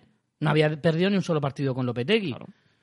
No, no, pero es que además- Tácticamente estaba bien. Es que el problema. me- Yo creo que hubiera tenido, Lopetegui hubiera tenido más ideas para romper esos equipos tan rocosos, tan, tan Claro, metidos eso atrás. decir, porque mueves el banquillo, metes a Lucas Vázquez, intenta abrir la Claro. banda, eso metes a Rodrigo, metes a Aspa un poquito antes y que hagan de punta. El problema con Hierro es que, que él sale con un planteamiento al partido y es inamovible durante los 90 Exacto. minutos. Entonces, Irán, y, y se vio claramente con Irán, que Irán salió con la táctica así, y Hierro no cambiaba nada, España no cambiaba nada en su juego, entonces Irán era como lo que le pasó con Rusia. Ostras, pues que pase el partido, si a mí con el empate me vale, y con Rusia, si yo con llegar a los penaltis, he triunfado. Y Hierro no conseguía mover eso, porque Hierro evidentemente está viendo que Rusia lo único que pretende es llegar a los penaltis. Claro. Y porque, porque la única opción de Y no ganar te a vuelvas España. loco. Y si cae algún loco, algún gol loco así, pues mira esto que no hemos encontrado. Pero si no vamos a penalti. Y Lopetegui, que, que sí que es, que es entrenador, hubiera intentado Y- hacer y algo. viendo- Otra cosa que hubiera salido, ¿eh? A lo mejor no le hubiera salido, el, pero lo intentas. el estado de forma que estaba De Gea, pues claro, tú- cualquier eh, equipo, bueno, selección quiere- tiraba, Rusia quiere ir- tiraba y Cherisev tiraba y... Claro, venga. bueno, y si llegamos a los penaltis, pues tenemos muchas posibilidades, porque si no, no se es a muy fácil de calcular, es muy fácil. Antes de empezar el partido, Rusia tenía un 10% de posibilidades de ganarlo, como mucho. Hmm. Como mucho. Cuando llegas a los penaltis, ese día se convierte en 50. Totalmente. Como mínimo. Porque encima tu, tu- tu portero está de puta madre porque se ha hecho Aquí, alguna ¿eh? parada durante el partido y De Gea no se ha parado ni una. El problema es que veo... Acuérdate que yo te llevé todo el mundial hablando de aquí, Feo, Richie. El problema, el- veo, no sé si os pasa a vosotros, veo a España que está volviendo a entrar a ese círculo vicioso como cuando siempre era candidata pero no llegaba. Siempre llegaba, bueno, que- Pero porque vamos flipados. Porque yo creo que este año no éramos candidatos. ¿Sabes? Yo creo que éramos candidatos cuando ves el cuadro, cómo se te queda, a lo mejor dices, vale, entre España, Inglaterra y Croacia, que eran los que quedaban así gordos. Si te eh, plantes en la final, a poco es, mal que es fácil que llegues a la. Fácil, fácil relativamente, pero bueno, es, es factible que llegues a la final. Pero desde un primer momento en el mundial, que estés entre las cuatro o cinco favoritas, vale, pero que estés como favorita absoluta junto a Brasil, es fliparse pero, una locura. pero es que eso es lo que pasaba eh, la- en España antes de Luis Aragonés, que Sí. siempre éramos como candidatos, eh, favoritos, entre los cinco favoritos, entre los y luego nunca llegábamos a nada. Y, y me da me da a mí que vamos a pasar también unos añitos todavía así para Yo creo volver. que para la próxima Eurocopa vamos a ir un poco más relajados. Y es verdad que ahora el Me cambio de ciclo. Pero es que ahora, pensad que ahora sí que hay un cambio de ciclo de verdad, no, no lo que hubo después de Brasil. Ya. Ahora sí que es de verdad. Porque se han ido de golpe Piqué, Silva y Iniesta. Y no Y ahora Xavi, sí que ya es no otra cosa. Puyol, no está Valdés, no está Casilla. Villa, no está hay muchos que ya no están. Y del Mundial, bueno, a mí me, me hubiera gustado, jolín, me hubiera puesto, me, hubiera- me ponía muchísimo que estuvieran ahí Bélgica y Croacia. Y yo es que iba con Croacia a muerte. Es verdad que Croacia, eh, la gente siempre va con el débil, ¿no? Cuando no, es de tu, cuando no es tu equipo el que llega a la final, siempre vas con el más pequeño, ¿no? Y, y Croacia era el pequeño en este caso, pero joder, es que aparte a mí me cae bien Croacia. Me gustaban mucho sus jugadores, me gustaba la forma de jugar, Es que, incluso. es que Luka Modric eh. Luka Modric es un puto crack, pero es que además de Luka Modric, eh, Con, Perisic, lo digo ya, balón Perisic balón de oro Luka Modric. Balón de oro. Y debes. O sea, Yo creo que no, no, no, no sería raro que lo gane. O sea, no sería raro. Se- lo debe de ganar él. Es raro, pero no, no sería injusto. No, no, es que no es injusto. Debe, Es que yo creo que lo va a ganar Griezmann. Ya. Ya, es que Yo creo que lo va a ganar Griezmann. Sí, haber ganado la Europa League y el Mundial sí tiene. Pero tiene- tiene no, le dieron el mejor jugador del mundial. Creo que le dieron el A segundo. Modric. A Modric se. Claro, llevó el balón de oro a del Griezmann Mundial. no le dieron el mejor, le Sí, dieron el pero segundo. yo ¿no? sinceramente creo que ese balón de oro pff, es muy simbólico. ¿eh? ¿Qué quieres que Sí, es diga? simbólico, Porque pero bueno, ya es un sentido- apunte de las de que no valoraciones. tiene tanto peso a la hora de escoger el balón de oro del French. del El de Best, Football. el de Best yo creo que sí se lo va a llevar Luca Modric. El balón de oro. Hombre, el, de France Football, siendo Griezmann candidato. Claro, es verdad que Muy mal se le tiene que es dar para no Piña, llevárselo. porque el- el Debes lo da la FIFA, que es que el que organiza el mundial. Por ahí puede que a lo mejor sí que le dé un poco más de peso el, haber ganado el mundial a Modric. Eh, perdón, el ganar el mundial no, porque no lo gana. Pero el el, de el haber ganado el balón de oro pero del mundial, pero no eh, para el France Football, claro, Sí, siendo Griezmann francés. Ya, tiene todas las. Ahí- oye, oye, ojo. la fucking porra podríamos hacerla. Seguro que se puede, pues, hacer Hombre, claro, claro. El, Pero eso cuando llegue. El de Best y el Claro. del France Football. También es verdad que siendo justos, que siempre se habla de esto, de France Football, tal, tal, tal, pero France Football no lo eligen franceses. Lo eligen periodistas de todo el mundo. Bueno, pero, y, eh, pero en fin. creo que son los eh, represent- no, representantes, no se dice, los. Sí, un representante periodístico de, de- cada país. De cada país de no, pero son Football. dos, ¿no? Dos por país. Porque no, en es España uno, porque votan en dos, España ¿no? solo es Alfredo Relaño, el director de las. Sí, pero siempre vota él, no va rotando. No, siempre es él. Mm, Yo pensaba que sí que, que rotaba y que eran dos. Bueno, No, pues- es él desde hace ya además bastante tiempo. Antes, cuando se juntaron el Balón de Oro y el, y el, y el FIFA World Player, Era que era el como se llamaba antiguamente, era el periodista, el capitán de la selección Correcto. y el, y y el el seleccionador. seleccionador. Ahora, como se han vuelto a dividir, creo que se vuelven a dividir, son periodistas de, de todo el mundo y luego seleccionadores y Capitanes. y capitanes, el de Best, creo. Pero la verdad es que El habría que comprobarlo. es el antiguo. El antiguo FIFA World Player. Player, FIFA sí, World sí. Player, sí. Y yo, yo tú, Richie, tú dices que ibas con Croacia, yo iba, por ejemplo, más con Bélgica. A mí el fútbol que ha hecho Bélgica ha sido el que más me ha gustado. este Yo mundial, también. ¿eh? Y el más Sí, no, bonito. yo con Bélgica también. Yo, si hubiera llegado Bélgica, Croacia a la final, hostia, hubiera tenido el corazón en un Yo puño. tenía el puntito pero- de Croacia por Modric, que, bueno, porque al final que es un jugador del, del Madrid. Y, y- O sea, que tú también eres del Madrid. Francis. No, yo soy del español, pero el español- entre los del español y el Madrid nos llevamos Soy muy bien. hermanados. Claro. y Bueno, yo, yo ya era reconocido abiertamente. Siendo tú de Barcelona, Madrid. quieres decir, ¿no? claro, de, de- de la Barceloneta de Málaga, del centro. Se, no- se no- se nota, se nota ese acento catalán. Pero, hostia, pero es que Bélgica está también Courtois, eh, Hazard. Parece que estoy como diciendo palabras en, en francés, ¿no? Courtois, Hazard. está también eh, el equipo. Que es que ha hecho buen mundial este, hasta el, de la Real, es ¿cómo se llama la- el extremo? El Januzaj, hasta el Januzaj hizo un golazo que metió un tiro el tío a Es que Inglaterra. ah, tenía muy, para mí, particularmente, bueno. buen equipo y buenos jugadores. Para mí tenía la- de las mejores plantillas de todo el mundial y de los mejores entrenadores, ¿eh? Qué pena, qué ojo, pena, fantástico. qué pena. Ojo, que yo no digo lo de Ma- Roberto Martínez, no digo por el mundial, sino porque yo le he seguido bastante tiempo en, en Inglaterra, que entrenó al Wigan y luego fue a- al Everton y lo hacía muy bien. Bueno, Roberto, Roberto Martínez, Martínez podía haber sido uno de los candidatos, pero no han para ser entrenador de la selección, pero Exacto. ya había renovado con Bélgica. Sí, pero y bueno, tal. podía haber Pero sí, hecho, ah, podía haber hecho como. Lopetegui, pr- prácticamente. Si es que luego- pero claro, Claro, pero hubiera tenido cojones que Rubiales, con sus valores y su mierda, Claro, ahora de repente voy y me llevo al de Bélgica antes, además de que acabe el mundial. por- con yo- sus dos huevos. es que yo creo que no lo ha hecho por eso, pero simplemente lo pensó y, y- y lo tanteó seguro. Lo tanteó seguro. Seguramente era la que, gran opción. que lo tanteó. Pero que quizás eso sí. Y Lukaku ha estado genial. Y el, el delantero, el que está en el Borussia Dortmund, Eh, Batshuayi. el Batshuayi también ha hecho un del Que lo acaba de fichar el Valencia, ojo. Bueno, Fichajón, no, está ¿eh? cedido, ¿no? Cedido, cedido, pero Cedido. bueno, pero lo ha fichado. Wenger. Sí, este Ojo, ojo el Valencia que tiene a Batshuayi, a Gameiro, a Zaza, a Pina y a Rodrigo. Bueno, tiene Zaza cinco no, Zaza delanteros. se va, ¿eh? Zaza Sí, se va Zaza- al- bueno, Zaza se sabía que se iba, pero Zaza se antes de que se vaya, pero se a queda con cuatro delanteros de primer Guedes, nivel, ojo. lo dicen que se lo quieren Porque traer. ¿a quién? A Guedes, a Gonzalo Guedes. Sí, pero pero, no bueno, es delantero. a- acaban, Bueno, pero de, acaban de conseguir la cesión de Cherichev. Bueno, ha vuelto al Valencia. Para, ¿Ah, sí? ¿A Valencia? Sí, ya estuvo en el Valencia. Sí, sí, pero Y- en el Villarreal lo hacía mejor. Sí, pero, pero claro, no sé. Con el Valencia yo- apenas jugó. Es que yo creo que al final, el, bueno, estamos hablando de otro tema de fichajes, pero bueno, el Valencia yo creo que al final no va a conseguir la cesión con compra porque me parece que le piden 60 millones el PSG por Guedes y, Sí. Y creo que llega máximo a 40. Pero bueno, mm, Yo creo que, yo creo que sí conseguiría la cesión, pero no con opción de compra obligatoria. A lo mejor es opción opcional. Es que me encanta lo de opción de compra obligatoria. Si es obligatoria, ya no No es una opción, opción. Porque la opción es que puedas cogerla o no. Pero si es obligatoria, Es ya no es opcional. Ese es también uno de los temas para el podcast de cómo han ido evolucionando los controles de fútbol y las primas de. Sí. No lo hemos fichado por 50, pero tenemos de prima 80 millones más, que las primas son que juegue tres partidos. que, que- Bueno, o, o- o, por ejemplo, la- las cláusulas de decisión que tienen los, los jugadores de la Real Sociedad. Que son, Eso no por ejemplo, sí, eh, ahora se está hablando de que el Athletic, con el dinero de, de Kepa, quiere fichar a, A Oyarzábal. a Oyarzábal, que tiene una cláusula de decisión de 50 millones, 60 si es, la- es el Athletic. Así cuando es un equipo concreto vale más Sí. Eso lo pero dicen, Madrid al Madrid. dicen que eso es muy difícil de justificarlo legalmente. Es decir, tú puedes hacer eso con equipos extranjeros, que eso algunos lo hacen, de para equipos españoles porque son rivales directos, eh, una cláusula y para extranjeros otra. Pero Cristiano, eso sí lo- se puede Cristiano hacer. lo tenía con el PSG y con el, y con el Barça, ¿eh? Una, Eh, una cláusula. Lo tenía Di María y Ozil cuando se fueron del Madrid. También. Tenían una cláusula de que no se podían ir al Barça. O que no se podían ir al Barça en un plazo de dos o tres años o una cosa así. O sea, que si se iba a otro equipo, no podía irse a Agüero la temporada tuvo, ¿no? siguiente. Agüero la tuvo cuando se fue del Atlético de Madrid. Eh, creo que no, porque Agüero quería irse al Madrid. Y se pensó que se iba a ir al año Pero siguiente después del City. Un año, dos años. creo. No, yo creo que Agüero, Agüero creo que no lo tenía, pero Di María y Ozil sí lo tenían. Hmm. Entonces, pero bueno, es verdad que nos estamos desviando. Sí, sí, porque es, el tema de fichajes. Dime. Que andábamos con Bélgica.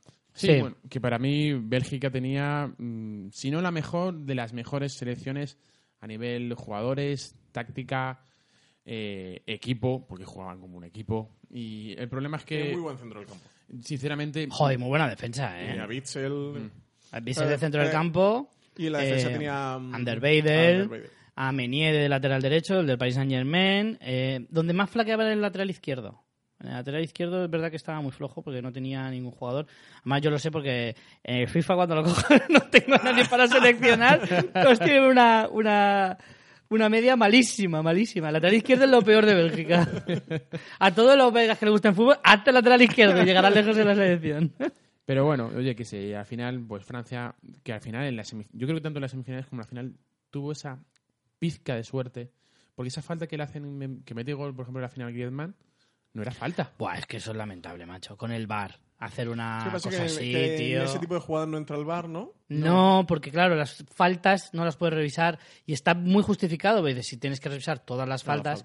Lo que pasa es que, claro, se te queda un poco de mal cuerpo decir cómo un gol en la final del Mundial Pero una viene fal- de una falta tan lamentable, porque además no es una falta dudosa, es una falta que se ve a la legua que no Se es falta. Pero es que deberían, eso deberían cambiarse las faltas alrededor, porque claro, una falta alrededor del área Claro, es una peligrosa. ocasión Claro. clara de gol. Claro, Ahí claro, no es lo mismo una falta esa que en el medio del en campo. medio del campo. Eso sí que Sí, tendría que entrar. está defendiendo, está en el campo contrario, una falta en ataque.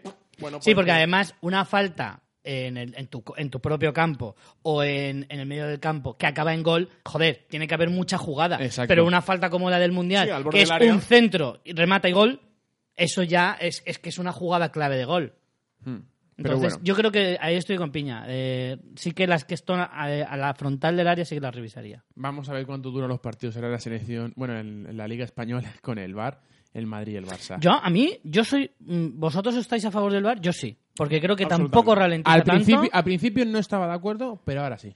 Cuando, Yo cuando creo lo que- ves aplicarlo en el Mundial. Y además, creo que el fútbol tiene mucho más interés con el bar que decían que, que Claro era que sí. de interés. Ostras, el final del partido España-Marruecos, con lo que estaba pasando en el Portugal-Irán, con el de España Claro. con los penaltis, era que, le quita emoción y una mierda. La emoción que te da el saber esos segundos de será, será, ¿Será será, gol? ¿Será no lo pita, no lo pita, no lo ¿Será pita. penalti? Por favor, además es que creo, creo que solo por quitar, ya no te digo todos los goles injustos, que hay muchos goles injustos que el VAR no va a quitar, ¿vale? Como por ejemplo el de la final del Mundial, pero hostia, es que hay algunos goles tan increíbles, tan increíbles que es increíble, que, que- que no, no, no pueden pasar en el sobre todo fútbol por los en un, en- a un nivel de este calibre. Y además los piscinazos y sobre todo O las agresiones. la. También las agresiones a los jugadores tipo Diego Costa, Luis Suárez, se les va a acabar el chollo y yo me alegro. Y los que hacen el cuento, tipo Busquets, Efectivamente. etcétera. Los que se echan la mano en la cara cuando le han dado en el gemelo izquierdo y. van- Efectivamente. A mí no hay nada que me dé más rabia que los que simulan. O los es Dani una cosa Alves, que lo odio, etcétera. que lo odio. Se les va a cortar el rollo. Yo creo que, mira. A los eh, Pepe, ¿vale? Que claro. no se parezca que solo criticamos a los que no son del Madrid. Mi hermano que... Yo, yo soy del español, yo lo he dicho antes, Sí, Richie. clarísimo. Mi, mi hermano que es del Barça... por Yo soy de la selección española. Mi hermano que es del Barça, mi El, hermano ur- Pablo... el el urbano, ¿no? que- el urbano, que por, cierto, por eso somos muy rivales, pues yo soy del español y él es del Barça, entonces tenemos muchos piques de pequeños. Me decía, decía "Ah, al Madrid ahora se le va a cortar el rollo con, con el Bar y tal, que comentaba por lo de la final de la Champions, que había jugadas discutibles y tal, y que decían, bueno, porque si el Madrid no hubiera... Pero si tú eres del español, ¿qué no más te da que diga del Madrid? Me lo comentaba en general. Ah, vale. Son aficiones hermanadas. Comentarios pillo. entre hermanos. Eh, y se decía, digo, o sea, digo, pues, pues yo me alegro, tío. Y si el Madrid no tiene que ganar un título, o el Barça, o un equipo grande que sea, o la selección española, pues tío, que no la gane, que gane el equipo que se merezca ganar. Creo que al final, si te gusta el fútbol, o sea, hay un tipo de fanático que solo te gusta tu equipo y no te interesa absolutamente nada más que tu equipo. Y bueno, es respetable y cada uno interpreta el fútbol o, o lo disfruta como quiere. Pero si te gusta el fútbol, además de ser de un equipo concreto, creo que al final lo que quieres también es que gane, o sea, que si gane tu equipo mejor, pero que, que al final que sea justo y que gane el equipo que se lo merezca. Y Pero mira, mira, mira la Supercopa, mira la Supercopa de España. El gol del Sevilla en otra ocasión no hubiera, entrado, no, no, Además- no hubiera subido el marcador y a mí me parece curioso que la primera en contra del Bar en España sea contra el Barça, porque es uno de los equipos más favorecidos Sí, al arbitralmente final con el Madrid. Barça, junto con el Madrid, al Exacto, los dos, los dos. O sea, Sí. no sé, en Madrid y el Barça jamás se pueden quejar por No, los árbitros. no. Hasta ahora. Los del español sí nos ahora podemos con No. VAR. ¿Sabes de qué se quejan más el Madrid y el Barça? Se quejan de que al otro le benefician más. No se Ah, quejan de que a ti te fastidien, ¿sabes? Ya, ya. Sí, yo si, nunca te dije- fijas, claro. si te fijas, Bueno, el Atleti, también el. Atleti, el Sevilla, el Valencia se quejan de lo que les quitan.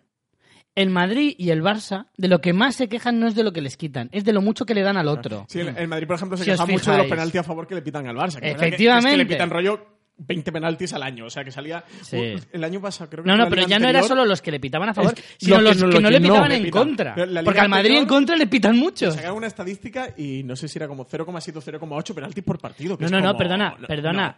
El Barça ha batido el récord de jornadas seguidas sin que les pite un penalti. Y creo que eran más de dos temporadas. Madre mía. Más, sumaban más de dos temporadas seguidas. Richie, perdona que te interrumpa, es que el patrocinador de este programa, oye, Quiere- que, quiere que- entrar ya que en- pide cositas a No cambio. os preocupéis porque creo que vamos a ir cortando ya. ¿Ya? ¿Ya se Sí. acaba Munique? Llevamos una hora veinte, señores. Bueno, sí. Una hora veinte ya. Una hora veinte, parece que no, pero sí. Para ser el primer programa yo creo que ya está bien. Bueno, ¿qué, qué temas se nos han quedado por ahí pendientes, Richie? Ninguno. Hemos ido. ¿Hemos hablado de todo? Si nos ha quedado a lo mejor alguna cosa mm, por, por ahondar un poco más, pero sobre todo hoy queríamos hablar de la selección, que era lo más gordo que ha pasado este verano. Pero bueno, la selección ya es un tema aparte. Bueno, dentro de poco tendremos la primera lista de Luis Enrique, la comentaremos. ¿Qué parece a Munique? Ah, Es porque juegan contra Inglaterra en Wembley, ¿no? Y contra Croacia. Y luego aquí en, el, en Elche, En Elche. precisamente. Pero con el partido con Inglaterra, ¿cuándo es? ¿Por septiembre? ¿Primera da...? No, no, porque el de Elche es Pero, finales... espérate, no, el de Elche es vamos a 15 de septiembre, el ¿no? 15 o el 22.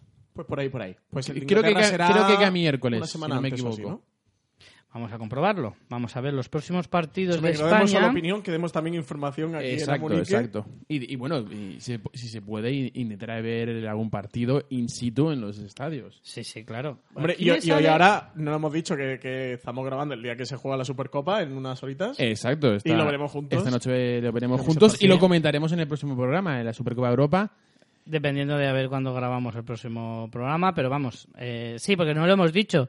No va a ser semanal este programa, ¿vale? Lo más probable es que pase a ser quincenal, pero bueno, Intentaremos grabar con lo iremos viendo también. Sí, puede ser que eh, a veces será semanal, cada Vale. 10 días o 15 días. Inglaterra-España el 8 de septiembre en Inglaterra.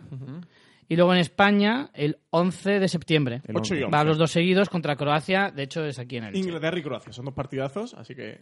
Que estos ya creo, si no recuerdo mal, pertenecen a la nueva competición de la sí, UEFA, sí, sí. la UEFA Nations eh, Cup, creo que se llama, si no me equivoco. Y, eh, a ver, vamos a ver. Un poco liosa, pero- ¿eh? A Sí, es la- que- La, comentaremos, pero yo... Era la League, eh, UEFA Nations League. Sí, porque hay di- diferentes divisiones en las cuales, bueno, el coeficiente UEFA o coeficiente FIFA, no sé cómo lo regulan, eh, se forman en grupos de tres. La primera, digamos, de división, que es la que pertenece a España. Luego, Va por grupos. Sí, pero hay divisiones. eh, la división principal, luego la división B, la división C y división D, en Europa, me parece. Y luego cada campeón de cada división se clasifica automáticamente a, la Final Four. a la Final mm, A la Final Four no lo sé, pero me parece que a la, a la próxima Eurocopa. No, no. Eh, es que todavía no estoy muy No, informado. sí. eh, quiero, quiero... Mira, lo El puedo... que gana cada uno pasa a esa Final Four y el que gana la Final Four se clasifica directamente al Mundial, sin pasar por la Por la Sí, fase, por la los liga. clasificados sí, pero luego entre ellos juegan esos cuatro Para que- ser el campeón. para ser campeón, claro. Pero los cuatro. Los A ver, no, no, no, no, no. Creo Es que que, es un poco a Se clasifica el que gana la explico, Final Four. explico. Son cuatro grupos que aquí se están eh, clasificados como ligas: la Liga A, la Liga B, la Liga C y la Liga D. España está en la Liga A. Exacto, y la dentro de la Liga, liga A hay hay, diferentes grupos. 12 equipos de partidos en cuatro grupos de tres. Exacto. Cada... España juega en el grupo 4, que están España, Inglaterra y Croacia, Exacto. ¿vale? Y cada uno de estos cuatro grupos de la Liga A, los, los líderes son los que se clasifican para la Final Four, que juegan entre ellos eh, una competición, o sea, eso, semifinales y final, y el que gane, gana el título. Pero luego, el ganador de cada una de las De ligas división, es el ¿no? que se clasifica total. Porque Exacto. el que gana de la Liga B asciende a la Liga A y el peor clasificado de la Liga A baja a la Liga B. O sea, son como divisiones, Vale, como pero el campeón de la Exacto. B irá directamente A la, al- a la Eurocopa. a la Eurocopa. Sí, porque Sí. lo que y el quieren po- campeón de la C y el campeón de la D. Exacto, Sí. lo que quieren potenciar también que equipos, bueno, selecciones más débiles puedan aspirar Tengan opciones a ir directamente. a la Eurocopa. En la Liga A, ¿vale? Solo voy a decir la Liga, no voy a decir todo, porque os va, os va a dar igual. Pero digamos que están los números, los top por coeficiente, como decía Piña, están Francia, Alemania y Holanda. Holanda, Es pesar en- de no en la misma liguilla. En la misma liga. Joder, liguilla potente, Francia. Alemania y Holanda. Ese es el grupo A. En el grupo B están Bélgica, Islandia y Suiza. Vaya grupito. Madre mía. Regalo. Y el grupo 3, Italia, Polonia y Portugal. Madre mía. y a nosotros nos ha tocado Croacia e Inglaterra. Te cagas, Sí, pero ¿eh? Francia, Holanda, Holanda me parece que no va a oler un mundial eh, ni una Eurocopa. Vale, pero es curioso. Mira, bueno, venga, lo voy a decir todos. En la Liga B, la segunda división, digamos, República Checa, Eslovaquia y Ucrania. En primer grupo, segundo grupo, Rusia, Suecia, Turquía, Austria, Bosnia e Irlanda del Norte, Dinamarca, República de Irlanda y Gales. Ostras, pues la B es floja, ¿eh? no me quiero ni imaginar la D. Pues Porque la B es bastante floja. Esta o sea, es la B. Andorra, Pues no, no. Gibraltar. Es que esa es, esa y es la idea, que un Gibraltar o un Andorra lleguen a la Eurocopa. Claro. Pero bueno, yo no sé. No hace Esto falta. igual lo cambian con los años, porque la verdad es que es Tienen increíble. Mira, Liga C. eh, Albania, Israel, Escocia, Estonia, Finlandia, Grecia y Hungría. Este grupo tiene cuatro, ya por, por número, supongo, de, de de equipos. Eh, Bulgaria, Chipre, Noruega, Eslovenia, Lituania, Montenegro, Rumanía y Serbia. ¿Y el D? Es verdad que si lo piensas, pues una Serbia, una Noruega, Sí, Serbia no es- una Bulgaria, Sí, no, una Grecia, bueno, Escocia, se pueden clasificar y no te choca, pero claro, se clasifica una Montenegro o, o Hungría y sí que te choca ¿Y un la, poco. el grupo D? Y la última, claro, aquí están, Agüita. te cagas, Aquí, ¿eh? aquí, aquí, atención, aquí, aquí. atención al primer grupo. Manolo y sus amigos, la Pero, peña. Además, ¿quién va a ver estos partidos? Atención. Andorra, Georgia, Kazajistán y Letonia. Entonces, bueno, y bueno. Bielorrusia, Luxemburgo, Moldavia y San Marino. Voy con San Marino, voy con San Marino. Escúchame, en Luxemburgo, San Marino no llenan un estadio, el ni aunque vayan todos. Pero en el que vaya todo el país, de los, dos, de los dos Es países. como cuando jugaba en las pistas de, de, tu, de, tu, de tu colegio. Urba- decía en la a, los- a colegas de tu clase, oye, que hoy el partidazo, y había seis en la grada, pues igual. Pero espera que sigue. Azerbaiyán, Islas Feroe, Kosovo y Malta. Hombre, Isla Feroe está pegando allí duro ahora el Y fútbol. Kosovo, que me, estás, En Kosovo que me dice de Kosovo. Ahí tiene un jugador muy importante, ¿eh? Y, O sea, en Kosovo también están pegando. y atención, atención, que, que no llenan un estadio. Ojo, Armenia, Macedonia y a ver si es- son capaces de llenar un campo de un colegio, Gibraltar y Liechtenstein. Gibraltar y Liechtenstein. Ese Gibraltar y Oye, Liechtenstein. ese partido hay que verlo aquí en Munique, ¿eh? Escúchame, pueden y jugar, pueden jugar en el campo de fútbol de aquí de mi urbanización. Madre mía, Gibraltar. y no lo llenan. Claro, no, así que al final tienen que dar cabida a todas las federaciones. Pero es verdad, tío, que, sí- que es que de estos no se clasificaría nunca a una... a- Mira, No, no, hay- recuerdo, no recuerdo una Eurocopa en la que se haya clasificado ninguno de los de la ¿Ninguno de los. D? A ver, repítelos de nuevo. Va- Vamos Muy a alargar el programa, pero una batería rápida, a ver. Andorra, Georgia, Kazajistán, Letonia, Bielorrusia, Luxemburgo, Moldavia, San Marino, Azerbaiyán, Islas Feroe, Kosovo, Malta, Armenia, Macedonia, Gibraltar y Liechtenstein. No, pero en Eurocopa sí que Ni había... uno. Ni, en Eurocopa. Ni uno, Ni Francis. ni uno. Ni uno. Ay, Dios, la verdad es que son muy purrias. pero Ni bueno, uno. está. Entonces, yo de todas formas no sé si eso de que se clasifiquen para Oye, la Eurocopa de cada También grupo. porra del fucking fútbol, a ver quién... Quiero hacer una porra que es el ganador del, de la división D. Es El que yo lo que haría sería. clasificar para la Eurocopa. Deberían clasificarse todos los de la Liga A.